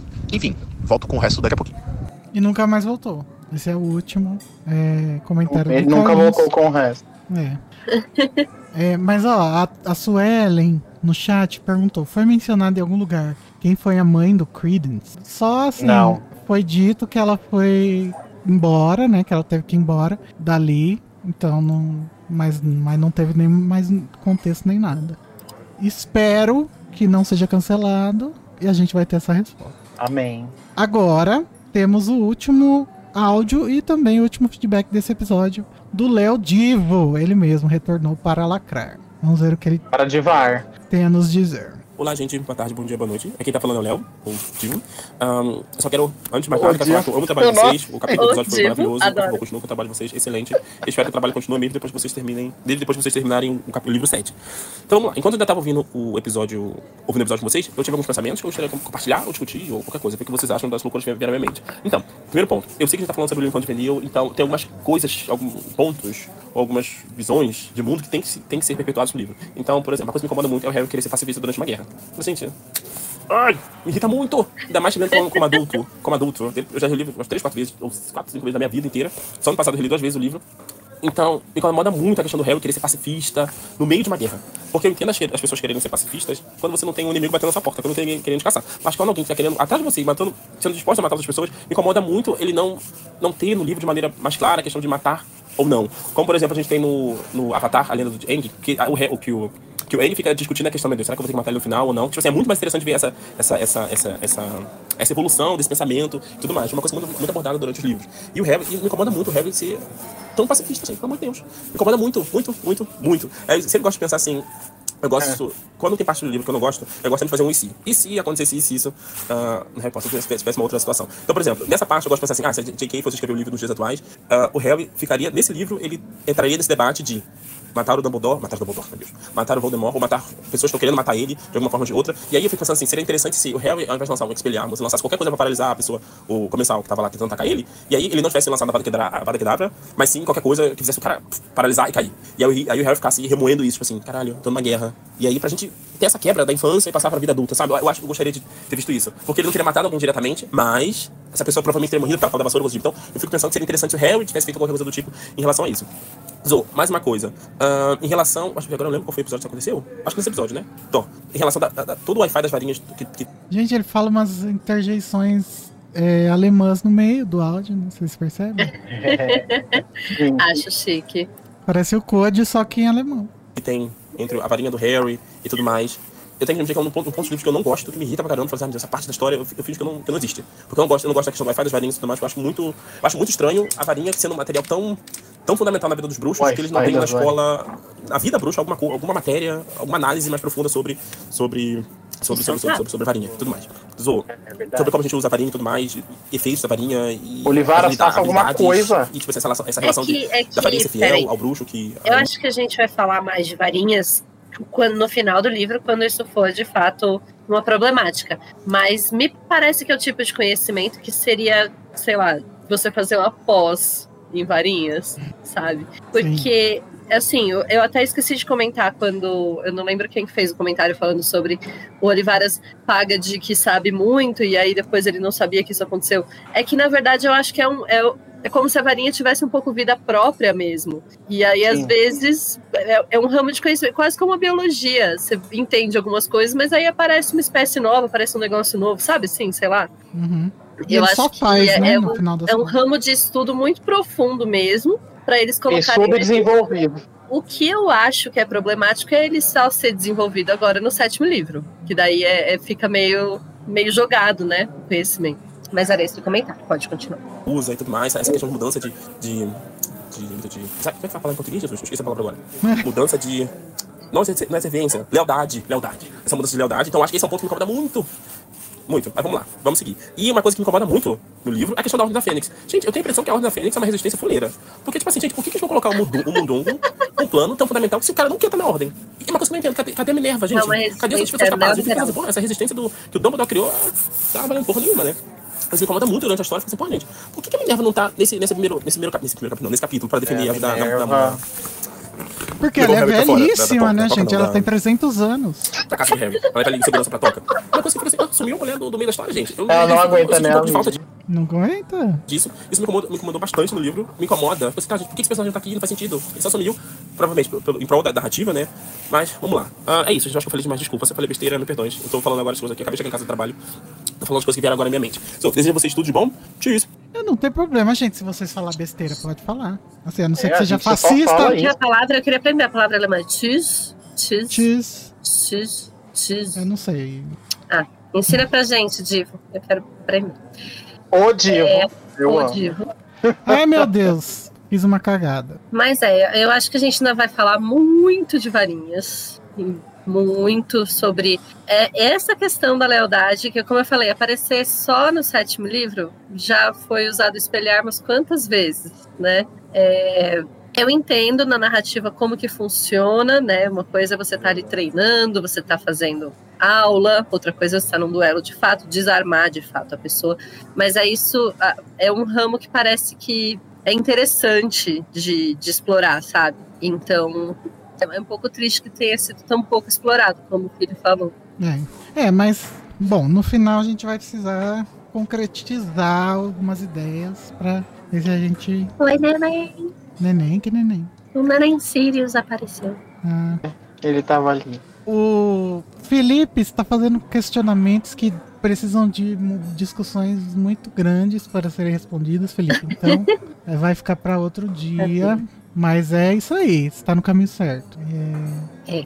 E aí, o Danilo surtou e depois foi embora. Mas é que, assim, essa questão aí, eu acho que não tem como a gente resolver. Porque o Harry, ele pode estar sendo machistinha, homofóbico, porque ele é um menino padrão de 17 anos. É, ai, gente, é Pode- muito normal você ser. Sabe, no, no, no dia a dia, os adolescentes em geral, inclusive os que são da sigla, e eles não são um Heartstopper, entendeu? É um processo. Você vai ficando Heartstopper com o tempo, se você tiver sorte e boas influências. E espero que Mas nunca é muito- fique, porque ninguém, ninguém merece ser Heartstopper. É. Mas é muito, é muito comum você ser jovem e ser o pior, o, o pior do Twitter. Pioral. É muito comum. Ainda mais, até inclusive com pessoas que são da própria comunidade, pelo fato de não se aceitarem. Então, Mas eu acho que assim, é um procedimento comum. a gente fa a gente usa homofobia, essas palavras, que tem muito peso, né? Hoje em dia, Uhum. agora parece que a gente tá querendo tacar pedra, queimar livre, não sei o quê. Mas não, gente, é só uma constatação de um detalhe. Essa um detalhe, atitude- e é isso, porque o que eu quis dizer foi tentar pensar da perspectiva dela que escreveu. Assim, é um, é um tipo de questão que ela consideraria repulsivo, né? Mas que é isso, às vezes está no, no traço do discurso da pessoa que a própria pessoa não percebe, sabe? Uhum, E é sim. isso que é interessante de a gente quando tá lendo. Por isso que ele falou, é um detalhezinho, me ocorreu na época, talvez eu até tenha mudado de ideia.